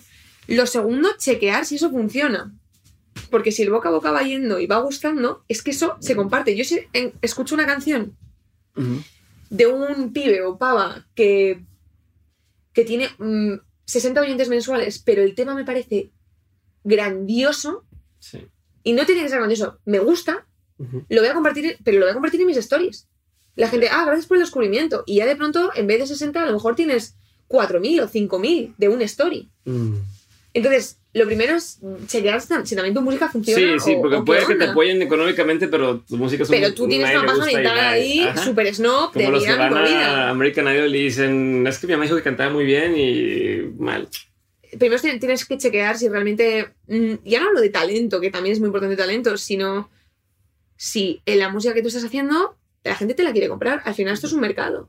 Eh, si tú construyes un coche eh, raro que nadie le gusta, no te lo van a comprar y te vas a ir a la quiebra. Lo siento mucho. Es un producto. eh, es cultura y es entretenimiento. Ah, pero, pero, pero, o sea, entiendo lo que me dices, pero si pudieras así a, a cosas accionables de, Vale. de qué hacías para estar en los oídos de la gente indicada, o sea, o, Es que, claro, ¿Qué- encima no tienes contactos. Necesitas contactos. ajá, ¿cómo, cómo, cómo empiezas? ¿Cómo, ¿Cómo fueron esas, o sea, qué tipo de acciones hiciste que dices, mira, de todo lo que hicimos, lo que más nos funcionó fue hacer A, fue hacer B, fue hacer C? Pues mira, yo te recomiendo, si no conoces a nadie, nadie, nadie, nadie, nadie, que vayas haciendo música porque te hace feliz, porque lo Ujú. disfrutas, colectiviza. Es decir, hacer grupos con Ujú. gente que hace un poco tu, tu movida y ser habituales de X Club de, de una ciudad, estar ahí todo el día siendo un pesado y poniendo, y de vez en cuando colando un tema tuyo, yo que sé, de pronto. Y si en vez de uno sois siete, a lo mejor de ahí, ojo, se genera una escena en el futuro. Ojito con esto, con las escenas. A lo mejor no se genera nada, pero a lo mejor estás generando una escena de un barrio completo de Ciudad de México. Entonces, si tú eres productor de tu casa, eh, te- tú te lo guisas, tú te lo comas, sigue. Em, también recomiendo buscar management, eh, cosa que es bastante complicada, Ese año tú lo hiciste. Yo estuve seis meses escribiendo a todos los, los- lo- todas las discográficas del mundo. Mm. Por supuesto, ninguna contestó. Ujú. Y fue a través de contactos que conseguí que eh, la actual agencia con la que estamos, que ni siquiera buscaba artistas, porque verdad es una agencia de producción que por amor al arte y porque les ilusiona promover música, eh, hicieron el sellito este. Pero, por ejemplo, esa persona, ¿quién te la presentó? Mi ex. Porque estaba metido en el mundo de la música. Pero mi ex estaba metido en el mundo de la música porque había conocido a no sé quién de no sé cuántos. Eso. Ve a clubs, ve a jam sessions, eh, conoce a los músicos que hay, conoce a la gente que hay. O sea, hay un trabajo que se llama trabajo, Ujú. que es conocer a gente. Si no conoces a gente, no vas a ningún sitio. O sea, que sientes que a veces la gente por fuera puede decir, no, está perdiendo el tiempo, está yendo a comer No. con alguien, está yendo, pero es donde conoces a alguien que resulta que conoce a alguien más. No, no estás perdiendo el tiempo. Eh, cada vez que vas de fiesta, si haces música electrónica, cada vez que vas a un club y hablas con el DJ y estás ahí, ya, te conocen, ya saben quién eres, ya saben, de pronto dices, no, yo produzco. Y el DJ que está ahí residente, ah, produces, pásame un día algo. Mm. Porque la realidad es que la gente que nos va bien también somos curiosos. A mí una persona me dice, me pasa algo, y- una demo, y digo, "Guau, esto está de puta madre. Ya. ¿Por qué no hacemos un featuring? Y ya de pronto tienes un featuring con un artista más, más o menos consagrado en la industria, aquí en España. Tienes que moverte. Si, no, si no eres bueno moviéndote, por muy bueno que seas, uf, no lo sé. Yo no sé cómo podrías hacerlo. Es muy difícil si no. Necesitas contactos. Es que la realidad es que la vida se mueve por contactos. Pero si no los tienes, en vez de quejarte que no los tienes, sal ahí y hazlos. Ok. ¿Sabes? Pero eso creo que, que creo que lo que dices es clave. O sea, me gusta escuchar eso porque sí, es, es justo donde muchas veces es que esta persona conoce a no sé quién. Es que esta persona conoce, bueno, pero lo Pero no te conocí porque lo conocí a través de esto y a no te través del otro. quejes. Y... Eh, piensa que tú también puedes conseguir esos contactos. ¿Por qué vas a ser menos que esa persona que consigue ese contacto? Tú eres igual de majo, igual de buena gente Mm. y, con el- y con talento y con confianza de que lo que tú estás haciendo va a funcionar. Eh, si además de haciendo contactos, además de haciendo música, etcétera, etcétera, no funciona, igual es que no funciona la música. También hay que. O sea, hay que ser un poco crítico y un poco también eh, racional Ok. y ver las cosas como son. Intentar verlo desde arriba, porque si hay veces que con la pasión y con, ah, porque yo lo que hago es súper importante, porque... Cállate. Lo que haces no es tan importante. Lo que haces es querer vivir de la música. Eh, piensa qué quiere la gente también. Mm. No sé, pregunta, escucha, qué funciona, qué no funciona. Si te vas a poner a hacer rock de los 70 ahora, pues es bastante probable Sí. que no te vaya súper bien. O a lo mejor inténtalo, a lo mejor de pronto cuadra. Yo qué sé prueba. Ensayo y error un poco. Y contactos. Y si en el momento en el que puedas, una agencia de management a través de los contactos. Lo primero que yo recomiendo hacer es una agencia de management que te dé libertad, como si es tu primo, que se acaba Mm. de sacar un máster en management, ¿vale? Ok. Pero gente que, que te dé mm, libertad como artista y libertad, sobre todo a la hora de mm, cuidarte como ser humano. Porque si no es muy fácil caer en que te explotan, en que acabas mal, en estas. Claro. O sea, una relación con un management se tiene que cuidar como una relación de pareja, como una relación de familia, porque si no, Sí, son utilitaria completamente y es ya, quiero usar y, y bye. es utilitaria y además eh, lo peor que te puede pasar como artista es desconfiar de tu, Mm. de tu disquera. Si desconfías de ella, quiere decir que piensas que no está haciendo bien su trabajo y entonces dejas de estar cómodo trabajando con ellos. Y cambiar de disquera es un marrón, Sí. es un horror. Conozco a tan, tanta gente. Incluso te diría, si conoces a alguien que se ve bien el business, pero que no es ninguna disquera de nada, puedes empezar a ver un poco el negocio por ahí con esa persona y aparte empezar a trabajar un poco junto a una persona de, de booking, que es distinto. Una persona de booking es una persona que, se, que te buque a bolos y Sí. festivales, que eso es importante, que es una persona profesional de eso porque ya tiene los contactos. O sea, sí, al final del día muchos son los contactos. Entonces hay formas de o yo conozco directamente al del festival o a través de una persona que ya la conocen, Sí, llego a todos estos lugares. Que por lo Pero un general no te artista- hacen caso a ti directamente, le hacen caso a esta. pero un artista nunca va a ir a un promotor. Olvídate de eso. Tú como artista no te vas a hacer esas cosas. O sea, a lo mejor sí, pero no he visto ese caso. Mm, Te voy a hacer una pregunta, no sé si es una pregunta difícil, pero Vale. es una pregunta que, que seguramente alguien más va a tener ahorita en la cabeza. ¿Cómo funciona el hacer... es, es eso que hiciste con tu expareja, de decir yo te, yo te apoyo, más de una persona estaba en el caso de, oye, empiezo un negocio con, un, con una pareja o no, no, este, me asocio con, incluso con mi esposa o no. Mm. Eh, el- la sensación está de, de es que te lo debo o no. ¿Cuál ha sido la forma más sana desde su punto de vista de manejar algo así? Em, desde la gratitud Ujú. Y aprovechando el tiempo. O sea, lo- a él lo único que le hacía feliz es que yo hiciera algo que me hiciera feliz y se lo voy a agradecer siempre. Y yo sé que él es feliz porque sabe que me ha ayudado a estar donde estoy hoy. Y creo que por una persona que te ayuda genuinamente altruista y que te ayuda de verdad sin esperar nada a cambio, lo único que espera de ti es que estés bien y, y verte en el sitio donde, donde te querías ver cuando, te, cuando pediste ayuda. Y yo, de hecho, si en alguna ocasión que me ha, me ha podido suceder algo así, o sea, es que yo quiero que te vaya bien. Es que de verdad quiero que, que- que prosperes y que te dediques porque es muy gratificante y quiero que sientas lo que yo siento. Y, y creo que tu música lo vale y creo que tienes talento y creo que... No sé, yo, yo no me siento en deuda con él, porque creo que la deuda la he pagado estando donde estoy hoy. No sé. No, me gusta, me gusta escucharlo. Es, es de lo que quiero saber.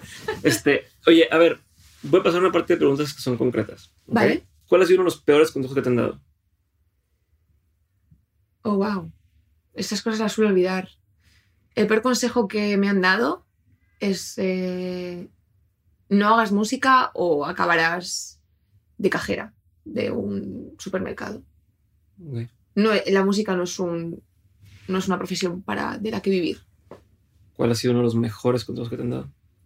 Cuando compones, eh, cuando estás creando una canción, no existe una canción buena o mala. Existe hecho no hecho y lo mejor y lo más importante de todo si has disfrutado haciéndolo.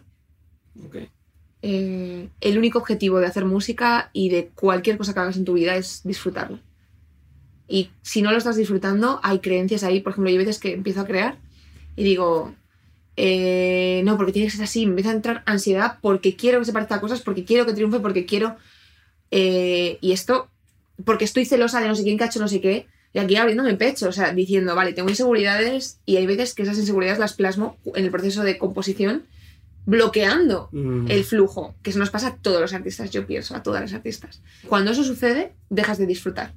Cuando dejas de disfrutar, dejas de componer. Y dejas la música. Así que lo único importante es hacer y disfrutar. Y no estar en plan, esto está bien o esto está mal, porque no sé qué. No. Hazlo y pásatelo bien. Yo, de hecho, los proyectos eh, los llamo eh, fun, having fun Ajá. en el tren, having fun en la montaña, porque es en el sitio en el que estoy, pasándomelo bien, haciendo, el tema. Para, que se, para no olvidarme Estar en, el. de que mi único objetivo es pasarlo bien. Ya está. Y, Mm. y me, me- me apasiona hacer música, tocar música, y hay veces que es duro, hay veces que, que no te lo pasas tan bien, porque es- al final los es trabajo, porque precisamente hay veces que no tienes que hacer cosas que no te apetecen hacer. Pero en suma, el objetivo es pasarlo bien y hacer, no decir está bien o mal hecho. En plan, ¿qué mierda de canción? Eh, pero está hecha. Ajá, sí, sí, sí. Y te lo has pasado bien. De puta madre, ya está, Sí, hecho. ¿Qué es un consejo que tú antes dabas como un buen consejo y ya con la experiencia ya no darías? Pues supongo que más. Más sobre relaciones. Más sobre cómo debes estar con una persona, cómo debes sentirte con una persona. Pues por ejemplo, a lo mejor antes decía, es que si ya no sientes esa chispa, no estás enamorado, siguiente. Y ahora pienso muy opuesto, la verdad. Pienso que esa cosa de la chispa. Eh, a ver, esto es largo. Eh, Dale, dale, dale, con- con. Vamos a ver. Generalmente cuando, te, cuando conoces a una persona, te enamoras, te enchochas. Yo le llamo enchocharse, obsesionarse. Y ahí lo que haces es proyectar lo que tú quieres de esa persona. Eh, esa persona que te, has, que te has creado no es, la, no es la verdadera, es toda una ilusión. ¿Qué pasa? Que cuando esa persona empieza a ser esa persona, de pronto esos mitos se te empiezan a caer Ujú. y de pronto, efectivamente, ya no sientes lo de antes. Ese rollo intenso de ya no es lo de antes, ajá. qué sufrimiento, tengo que volver a dejar a esta Ujú. persona y volver a por otra y sentir algo de ilusión. Entonces antes yo creo que iba muy así, de si no estás enamorada, porque tú sabes cuándo estás enamorada, Ujú. pero creo que he redefinido lo que es estar enamorada de una persona y amar realmente a una persona, no, Ok. no estar enchochado. Entonces creo que no me gustan esos consejos que te dicen de... Pero ahora cuando ya, no, cuando ya no sientes eso, ¿qué haces? Es cuando la chispa se va, Cuando esa chispa se da, se va. Cuando la chispa no está. Porque ahorita decías, claro, primero, pensaba- pero primero vamos a definir qué es chispa. ajá, Chispa es que se te ha caído tu mito, que te has creado tú irreal, porque has empezado a conocer realmente a esa persona. Chis- o chispa es que mm, eh, no, es- no tenéis los mismos valores por cosas de la vida, habéis cambiado, eh, Mm. cada uno tiene intereses muy distintos, sois más bien compañeros de piso y lleváis así muchos meses, eh, no os ilusiona estar el uno con el otro. Yo creo que la chispa es pensar en tu, en tu pareja mm, como si fuera, como si estuvieras de, de novios, de, uy, quiero sorprenderle, quiero... Me voy a poner guapo. Eh, que, hay veces que, que no siempre es así, ¿vale? Pero te ligas un poco con tu, con tu que te ilusiona, con tu pareja, parejas, porque esto es de todo, ¿no? Pero em, cuando llevas mucho tiempo que no te ilusiona nada ver a esa, esa persona, que no estéis de acuerdo en, en los valores más básicos de la existencia, cuando la sexualidad no confluye porque tenéis sexualidades muy diferentes, porque hay muchos tipos de sexualidad y es muy difícil ponerlas en común, pero tampoco hay interés por ponerlas en común. cuando hay desinterés, cuando pienso que eso ha sucedido porque, porque hay un vínculo que se ha dejado, se ha abandonado, no se ha cuidado, o se ha cuidado de X manera que ha llevado a, y bueno, pues ya está, no pasa nada. Pero creo que eso es muy distinto de mm, que se te caiga tu mito que te has creado tú en tu cabeza. En- Y yo antes iba más por ahí. Eh, dicho esto, mi anterior relación duró seis años. Pero con él fue como fue más este proceso lento de decir, vale. También te digo, dejar a una pareja o sea, con el tiempo, intentándolo, intentándolo, intentando crear cosas, aprendes un montón. Aprendes mucho más que siguiente, Ajá, ajá. ¿sabes? Entonces, creo que hacer el Pero ¿y ¿crees que sí se puede, una vez que se pierde la chispa de esta segunda forma que hablamos, reencender? sí, O sea, como el tema de, "Ay, ya no, ya no me dan ganas de ponerme guapo, o ya no me dan ganas de tal. ¿Qué tanto es también por uno y qué tanto es otra persona? Y, ¿no? Como estas... O sea, yo una vez vi una película donde hablaban, creo que se llamaba la de París te amo. Y hay son varios cor- cortos. Y hay uno donde está este cuate, que parece, o este señor que pues, ya no está enamorado de la esposa y tal. La esposa se enferma de cáncer terminal. wow. De hecho, el, el tipo era infiel, o sea, no le era fiel, tenía otra pareja, lo que o- como una movida por, por un lado. Le da cáncer y dice, ¿sabes qué? Al menos los últimos meses que le quedan voy a estar con ella, ¿no? Entonces dice así como, lo resumo en una frase que dicen de, entonces cuando empezó a actuar como un hombre enamorado fue que volvió a enamorarse de la persona, ¿no? Como que al final, y obviamente fallece la, la chava, a quien no lo vio ni modo, pero está profundamente enamorado de, de ella al final de la, de la- del corto, simplemente por volver a actuar como alguien que estaba enamorado, ¿no? Como, como retomar, a lo mejor al principio forzándolo un poco, eh, el hagamos una cita, hagamos no sé qué tal. ¿Crees que eso se, en la vida real sucede? Pienso que no sí. tanto. Eh, pienso que todas las parejas tienen crisis. Esto además me lo dijo Santi, que es un sabio, la verdad. Eh, a veces yo me, me hundo en crisis existenciales porque me... Bueno, pues porque culpo, echo culpas fuera. Es que esta persona ya no es como yo esperaba. Es que... Y eso te hace sufrir un mogollón, porque de pronto dices, no, ya no le quiero. No, ya no... Y, y en verdad sí, todo lo contrario. Mm, Le amo muchísimo. Lo que pasa es que todavía tengo que conocer a esa persona. Es que me generan unas expectativas tan rígidas, tan desde mi ego, que no he dejado ni siquiera a esa persona eh, ser. ser. Claro. Entonces creo que hay bastante trabajo interno. Y creo que también es importante ser flexible y entender que las parejas tienen dudas.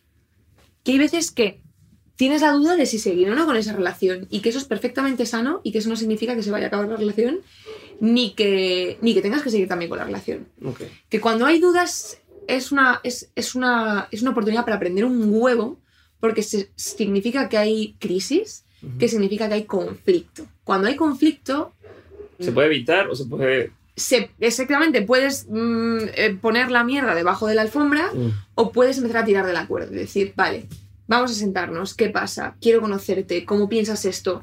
Pero desde un punto no ego de te culpo, te culpo, te culpo, de porque mira lo que me has dicho, mira lo que me has hecho, mira, no. Lo que te ha dicho, lo que te ha hecho es simplemente que a ti no te venía bien que te lo dijera. Y tu ego se ha herido. Pero estate tranquila. Eh, hazte responsable de, tu, de lo que tú tienes dentro, de la proyección que tú tienes dentro de esa persona. O sea, tom- hazte responsable. ¿Has decidido estar con esta persona? Hazte responsable de, de- de cómo le hablas y de cómo recibes lo que él te cuenta. Y si él un día te ha, te ha dado un hachazo y te ha dicho algo que te ha hecho mucho daño, eh, procesa cuánta parte de sufrimiento te las generas tú y cuánta parte te la está generando la otra persona. Y responsabilízate de la parte que te daña a ti, de ti mismo. Ok. ¿Sabes? Porque si no, eh, toda la culpa siempre la va a tener el otro. Sí. Entonces así le dejo. Pero así uno, y así el siguiente, y el siguiente, y el siguiente, y el siguiente. Entonces, pienso que cuando hay conflicto, hay que. significa que hay un. hay simplemente cosas que no están en común, que no se comparten en común, y que hay que ajustar. Y que hay que llegar a un contrato. Pues, mira, a mí esto que haces o dices me hace sentir así.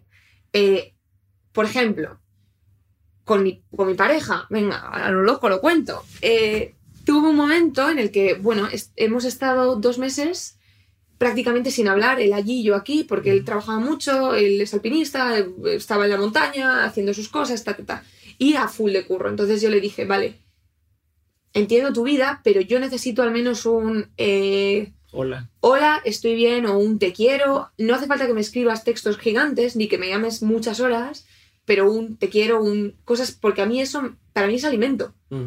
Las parejas necesitan alimento y cada uno necesita un alimento distinto. Y yo le dije, yo sé que tú, me que tú me amas tal como estoy y yo a ti también y sé que todo está bien y tal, pero a mí esto me desilusiona. Mm. Cualquier micro desilusión hay que comentarla. Y, hay- y te tienes que responsabilizar y decir, vale, eh, me desilusiona porque yo espero de él que Y esté sé más que es mi pendiente de mí. problema, pero igual. Pero, oye, te pido ayuda. Eh, ayúdame a darme algún bomboncito de vez en cuando. Dame un bomboncito, solo un te quiero, un no sé qué, o un mira dónde estoy, una foto, una chorrada. Sí, Y, y a mí eso me va a hacer súper feliz. sí. Y, y va a hacer que lleve mejor esto. Sí, o sea, este es, es- es el tema de, lo de los lenguajes del amor, pero no es lo mismo. O sea, a veces lo, lo interpretamos, la gente dice, ah, es que mi, mi lenguaje es este, yo necesito que me hagan esto a mí. Pero, o sea, pero se queda en esa parte, ¿no? Y el otro se queda en, no, yo necesito esto. Pero yo necesito, no yo en, necesito. Ajá, no, en, a ver, ¿qué necesita la otra persona? ¿No? Claro. Que, que a lo mejor para mí amo a esta persona con locura y compasión y se lo demuestro invitándola a comer, pero la persona lo que quiere nada más que le agarre la mano, ¿no? Claro. Este, y entonces, ¿cómo hago yo si me importa la otra persona para darle lo que necesita? Y viceversa, pero Y también justo. poniendo tu- tus límites, decir, vale, necesita esto, pero yo llego hasta aquí, Ajá, porque si no voy a decir de- que no a cosas que quiero hacer también. Sí, Es todo como un juego de, de compromiso y de decisiones y de responsabilidad. Cada decisión equivale a responsabilidad porque te tienes que hacer, tienes que, has tomado un compromiso y tiene unas consecuencias. Eso es la responsabilidad y eso es ser adulto. Y a la vez, es, y a la vez es ese decirle a la persona lo que necesitas es lo que te vuelve también vulnerable a que te puedan Hmm, mm, de un día para otro decir. O a sea, la mierda, no te lo doy. Ajá, y, o sea, sab- saben dónde castigarte, entre comillas. Sí, sí. Pero pues es que el confiar en que, bueno, pues, al final del día la persona quiere lo mejor para mí, punto. claro, claro. ¿No? Este, Sí, pero hay que confiar. Es que el- si vives siempre con miedo a la incertidumbre de lo Mm. que te pueda pasar, tienes que ser lo más honesto contigo. Y yo, por ejemplo, sé que yo no puedo estar con una persona si no estoy ilusionada.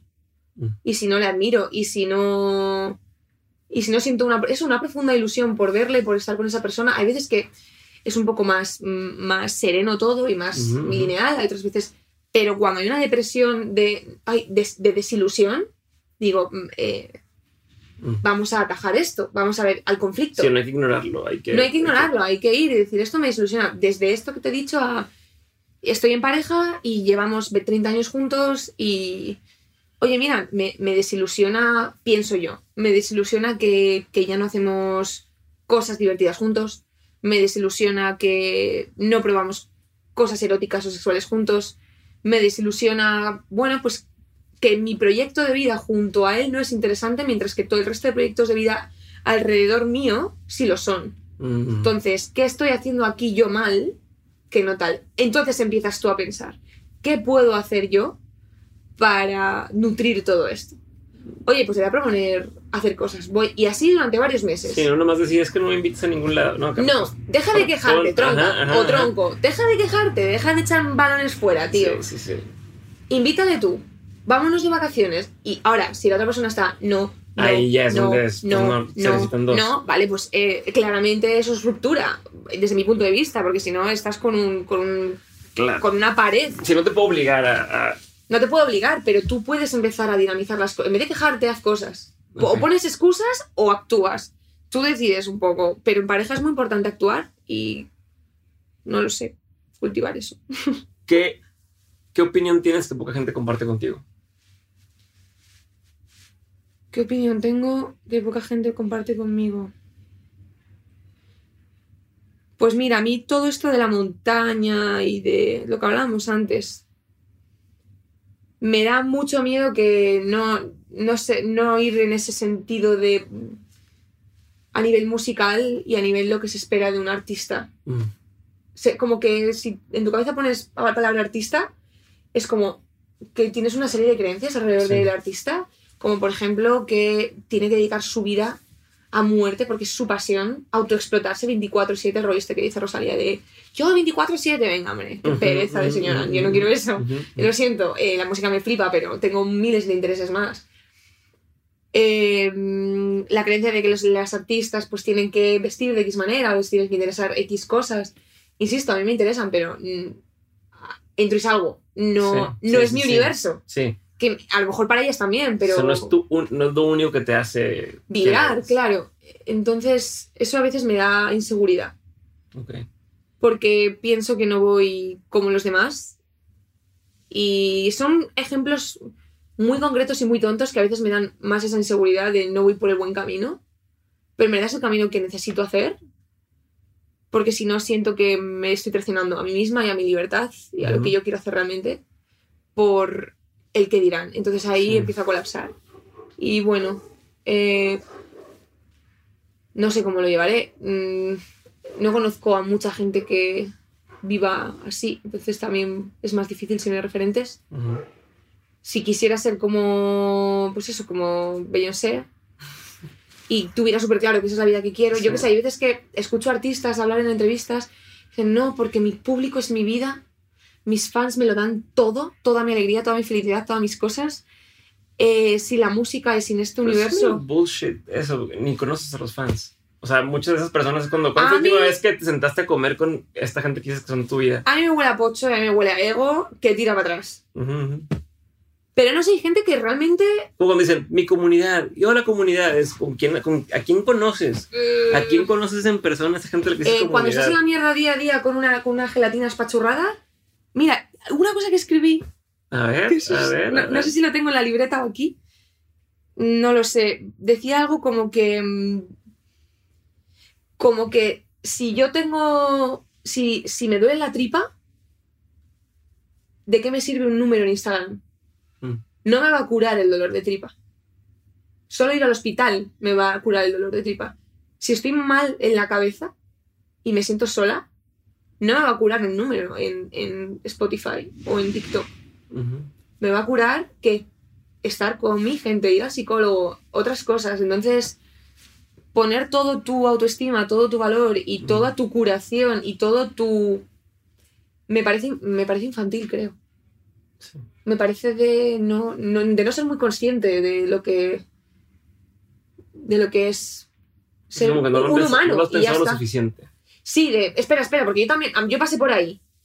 ¿Lo has pensado bien? Que si lo has pensado bien y es así, chapo, pero, Mm. pero a mí a priori, a, a modo de juzgar, me parece que, mm, que bueno, que, que te quedan algunas pantallas todavía, que cada uno tiene su proceso, ¿eh? Cada una va poco a poco y yo paso por ahí. Pero bueno, que sí, que yo no me lo creo ahora mismo eso. Entonces, como no me lo creo, siento que al no creérmelo, soy un poco outsider y no me va a ir bien. Siento que eso es un. un Sí Me te- intento pie- autoboicotear. Ajá, el pie tú- tú. me, me auto boicoteo de si piensas así, si eres así, eh, te vas a dar una hostia y no vas a llegar a donde quieres. Es como todo el rato pienso así. Te, te entiendo, perfecto. perfecto. Más de lo ¿Por que tú qué? crees, más de lo que tú crees. Porque. Ya te contaré después de grabar porque es sobre ti, pero... Eh, no, vale. pero sí. No, no, porque lo ves, digo igual, a ver, yo no, yo no quiero ser... O sea, así como lo escribías, de quiero llegar al punto suficiente en el que el tema del dinero no es una preocupación, mi Mm. familia esté bien y demás, pero no... O sea, no, no creo en... no- en- entiendo que es un camino, pero no es el que yo quiero, el de trabaja 24/7 todos los días, eh, siete las oportunidades y demás. Entonces ya cuando llegas a la fama o lo que tú quieras, ahora sí le pongo atención a mi esposa y a mis hijos. Es como, No, no, porque ya para cuando llegue eso, ya mis hijos no van a saber quién soy. ¿no? ya. Entonces, eh, he dicho que no a muchas oportunidades que desde afuera parecían, ¿cómo haciendo que no esto? Es que no me está acercando a lo que quiero de verdad, ¿no? O sea, o sea, como las reglas de haces un podcast, tienes que hacer esto, esto y esto para crecer y invita a esta gente que está al invi- es de- no, porque uno nomás se siente orgulloso de, de haber hecho esto. Eh, dos, te, te, das, te acerca cosas, te da números, te da cosas, pero que no es lo que realmente Mm. me acerca a lo que yo No quisiera es la estar calidad haciendo. que tú buscas. Sí, Mm. entonces un- un- una serie de cosas. Entonces, eh, yo tengo claro lo que yo quiero en, en mi vida, en mi forma de llevar las cosas, en mi tranquilidad. Y es, por ejemplo, oye, pero ¿por qué tienes tanta gente que trabaja contigo en Demente? Somos 15 personas.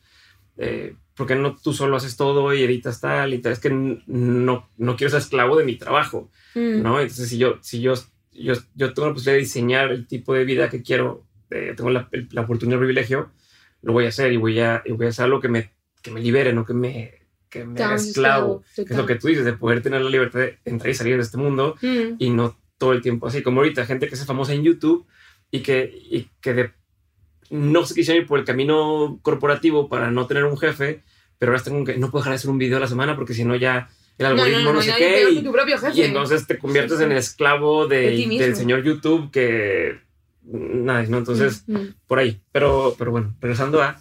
Eh, libro, película, serie o documental que haya marcado un antes y un después en tu vida. No tienen que ser todas, Buh, eh, pero sí que hayas dicho, uff, leí esto o vi esto y me abrió los ojos, me cambió la forma de pensar. eh, vale. mm, mira, sobre feminismo, ¿Ok? que es una cosa que siempre me lo diré, me marcó mucho ese libro. Se llama Manual Ultravioleta de Clara Serra, que Ok. es una, una mujer de aquí que admiro mucho. Ujú. Eh, como mujer, como hombre, como persona, recomiendo a todo el mundo leer eso porque mejora el mundo. Cada vez que alguien lee ese libro, eh, nace un pony. Sí, sí, háganlo para que... Eh, ¿No te pasa que muchas veces ese tipo de... O sea, la gente le habla a quien, a quien no debería estar... O sea, no sé, yo desde fuera veo como estos temas de gente que tiene puntos muy buenos sobre el feminismo, pero le habla a otras mujeres y de forma que a otros hombres no les interesa escuchar y entonces No se pierde, el, total. se pierde el... Se pierde el dices, no, a ver, quien tiene que escuchar a este cabrón que está haciendo un ojete Estoy muy y- de acuerdo con y- lo que estás y le diciendo. estás hablando a la que, a la que ya sabe que te dice, sí, cierto, sí, cierto, Mm, pero, ujú. pero no lo. A veces siento que. Esto lo hablo mucho con mi pareja. Él es Ok. filósofo y, Ok. bueno, eh, ha estudiado. Es muy curioso, muy inquieto. Y con el tema del feminismo hablamos muy a menudo, porque tuve una vez una idea. Eh, que no sé si algún día las llevaré a cabo de... mm, ¿Tú has visto los documentales Cowspiracy? Sí. ujú, Bueno, pues ese tipo de documental que hay en Netflix, yo cuando lo vi, a mí me entró y me motivó al cambio. Y dije, tío, no hay un, no hay un podcast de este rollo de feminismo. Eh, todos son sobre el Me Too, sobre este abuso de mí, o sobre. Y no van a la raíz del feminismo o de lo que yo considero un cambio social real, que es que el que te oprime asume ese cambio so- social como normativo. Es la única manera de que ese opresor, esa persona, Sí. eh, deje de ejercer ese- esos poderes o esa, esa posición de poder sobre ti, que se haga consciente. Pero para que eso ocurra, tiene que entender ese, ese, comun- ese comunicado, esa manera de comunicarse como algo, incluso un lenguaje propio suyo que se le ha ocurrido a él. Tendría que ser como un caballo Exacto. Entonces dije, joder, pues lo de Cowspiracy a mí me ha movido un montón. Eh, lo he visto como que. como- o sea, co- como que no me echa la culpa a mí de nada, que simplemente está como mostrando una realidad que a mí me ha dado que pensar y he tomado una serie de decisiones que han cambiado X dinámicas y hábitos de mi vida. Ujú, Guay, ¿por qué no existe un podcast? Un podcast, un, un documental ujú, de 50 minutos que haga eso? ujú. que te coja, te abra de par en par y te y vaya precisamente directo a, a personas muy opuestas a los incels, por ejemplo, a este tipo de, movimi- de, de- de movimientos. O sea, me gusta. Yo, este, este libro, de hecho, habla de que mm, la única manera de que, de que el feminismo y la igualdad sea real es que todo el mundo sea feminista, si no, olvídate, porque si no, siempre va a seguir. Pues Siento que pasa lo que pasó ahorita con las chicas que aventaron la lata de tomate a la pintura de. Van Gogh. Que, que, que en lugar de decir, órale, ay, ¿qué está pasando con esto y demás? Como que dices, eh, O te hacen. eh, El co- es que no están logrando el lo que, objetivo dicen, real. lo que dicen estoy de acuerdo, Ajá. pero cómo lo dicen y el acto que, que se supone que legitima eso que dicen, me parece una idiotez. Me parece absurdo, me Sí, enfada además. Está bien logrado. Sí, y pienso que con el feminismo muchas veces pasa así. Y obviamente, ¿sabes qué pasa? Que pienso que cuando hay un. Cuando hay. Imagínate, tenemos la posición A, Ujú. véase patriarcado. Lo más fácil y rápido, y lo más. Y lo más para romper con algo así es irte al opuesto reactivo. Sí, sí, sí, lo del. Esto sucede siempre. Y cuando la cosa, cuando te empiezas a pasar pantallas reales y cuando realmente eh, ese discurso social está calando, es cuando la gente está en el gris. Mm. Cuando la gente no está al otro lado de odio a los hombres, de ujú. machirulos, de todo este universo, que precisamente lo que hace es alijar a, Sí, te pones a la defensiva. a las personas que precisamente tienen que hacer el cambio. Ujú. No gritando les van a hacer el cambio, todo lo contrario, te van a rechazar. Entonces, entiendo que haya gente muy radical. Sí. Yo he tenido alguna fase así también, Sí. pero no creo, estoy de acuerdo contigo, no creo que sea la vía para, para hacer un cambio responsable y realmente efectivo para... Sí, Para todas, es que ser todos, como, como este, como este caballo de Troya en el que de pronto ni hicieron cuenta en qué momento, pero ya, o sea, ya sistemáticamente entraste y hiciste la bomba o lo que sea. No sé, como- Mm. creo, que, creo que es más poderoso a veces que, que un hombre le diga a otro hombre, eh, no hagas eso, Es que es el único poder que hay. a que, a Mm. que alguien externo, o incluso, cuando un amigo te dice algo, te lo tomas mejor, amigo o amiga, a cuando, Claro. a cuando un tercero te dice por fuera, ah, eres esto, es como a la defensiva automáticamente. Además, eres, es como, eh, deja de juzgarme, no me conoces. Es claro, es lógico. Además, te, te están culpando. Tú cuando vas desde la culpa, a la gente lo que quieres es herir. Ujú. Y lo que quiero hacer yo es justificarme o defender Claro. y buscar tú racionalizar ese... Cuando tú vas de víctima únicamente y cuando vas, que yo entiendo que hay que hacerlo, insisto, Sí, sí, yo lo he hecho también. Pero lo que estás haciendo es ir con, la, con una intención violenta de alguna manera, un poco velada, Mm, mm. pero quieres herir y quieres ir a hacer daño y quieres poner a malos de la peli y a los buenos de la peli. A nadie le gusta ser el malo de la peli. Entonces, no creo que sea una, pos- una manera inteligente de hacer las cosas. Sí, pasa en todos lados. Bueno, eh, por un ejemplo muy estúpido, pero en un restaurante o algo que te hacen, te traen algo mal, ¿no? Te traen, se equivocaron de platillo. Funciona mucho mejor, aunque te hayas enojado, en lugar de decir, está mal, cámbiamelo, lo que sea, a decir, oye, ¿sabes qué? Mira, no era esto, ¿cómo lo hacemos para qué tal? Y, Claro, y entonces terminan ayudándote o terminan solucionándote. Eh, creo que eso se replica en, en muchos que- lugares, pero a veces creo Pues- que eso es ser más inteligente. O sea, la inteligencia no es ser bueno en mates, la inteligencia es saber mediar en, esa, en ese tipo de, de situaciones. se requiere mucha frialdad. No está fácil cuando te, Ya, o te matan a alguien que quiere eso, como... te no, golpean, obvio, o sea, obvio, ¿no? Es que estamos hablando de cosas... O sea, lo estoy diciendo como... Todo lo estoy diciendo de un lado muy racional y muy tal, pero si, si, si yo tuve una No, hermana y le no. pega a alguien o, o un amigo, lo que sea, y dices, chinga tu madre, yo te, te quiero hacer lo No, mismo, o, pero... pues, a ver, yo te digo, yo también he formado parte de la visión muy radical, pues porque eh, a mí no me hace ninguna gracia cualquier forma de maltrato a la mujer, cualquier forma de feminicidio. ¿Qué forma de feminicidio? No, feminicidio. sí, sí. Eh, las brechas salariales, todo, todo lo que he sufrido yo, todas las creencias que me han impuesto como mujer. Pues obviamente, eh, francamente, te cagas en la puta de todo eso. Si sientes un odio y una rabia, pero una vez has pasado esa pantalla y una vez has despertado, yo creo que hay como una especie de despertar sobre el feminismo, entiendes todo esto, luego hay una fase de reactividad a muerte. Pero creo que. mm, que luego. Te es como una pantalla de la, de la Play 4. Te pasas a la siguiente pantalla y es otra. Y sabes que lo inteligente no es seguir por, por ahí. Y he leído libros muy Sí. reaccionarios, muy reactivos. Pero no es interesante para mí. Ya no lo es para nada. Ese tipo de. de- ¿Tienes algún otro libro o película o Ah, que sí. te haya marcado después? Uy, Mira, película. Todas las. Hablando de cosas que me hacen feliz y me dan paz, cuando estoy en la gelatina espachorrada, todo lo de Ghibli, Ajá, sí, sí. ¿Estudios Sí, Ghibli? sí, sí, sí.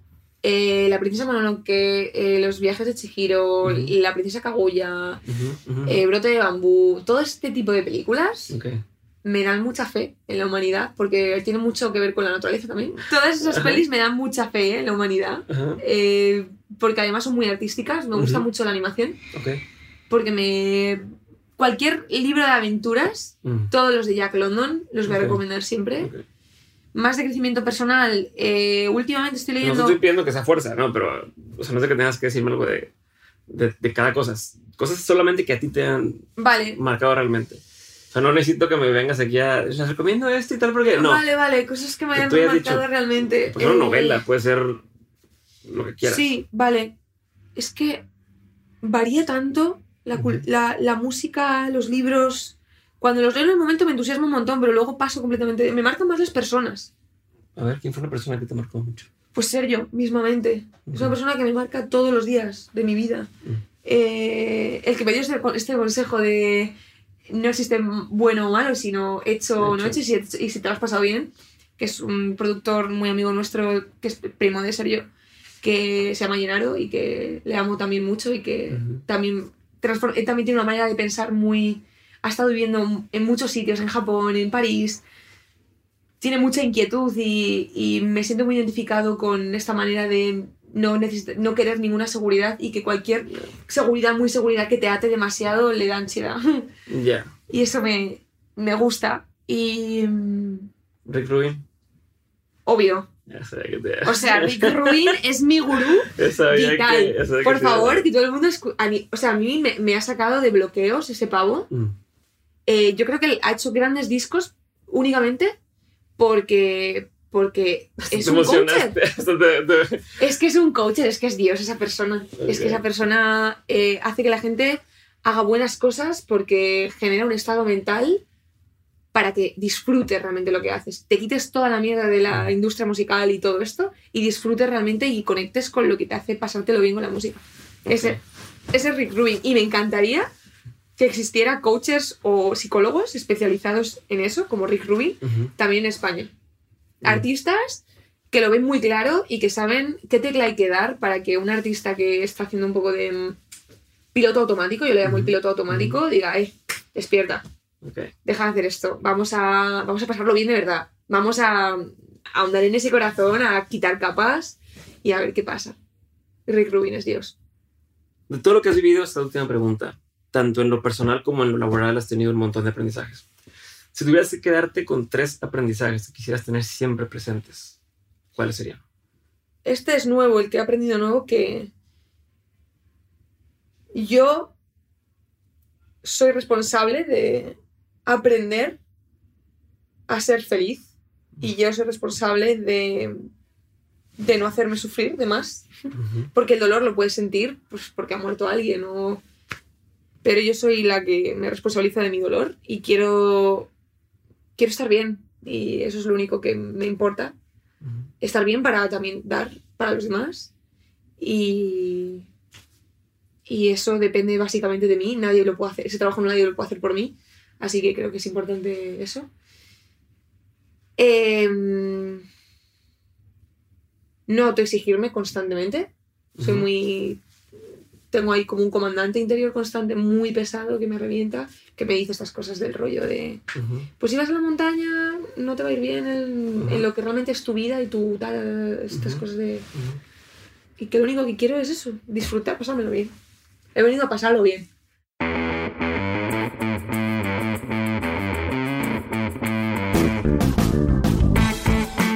Gracias por haber escuchado este episodio y por ser parte de este movimiento que estamos construyendo en Dementes.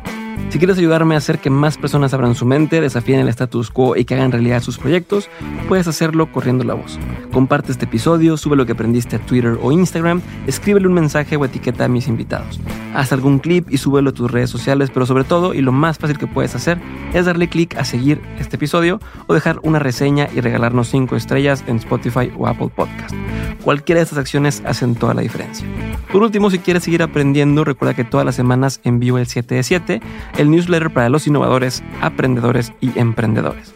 En este mail que recibes te comparto los mejores recursos que voy encontrando de forma completamente gratuita. Entra a dementes.mx para suscribirte o da clic en el enlace que aparece en la descripción de este episodio. Espero verte muy pronto en el siguiente episodio. Si te quedaste con la duda de algo, en la página también puedes encontrar las mapas de este episodio. Te mando un abrazo grande y nos vemos muy pronto. Bye.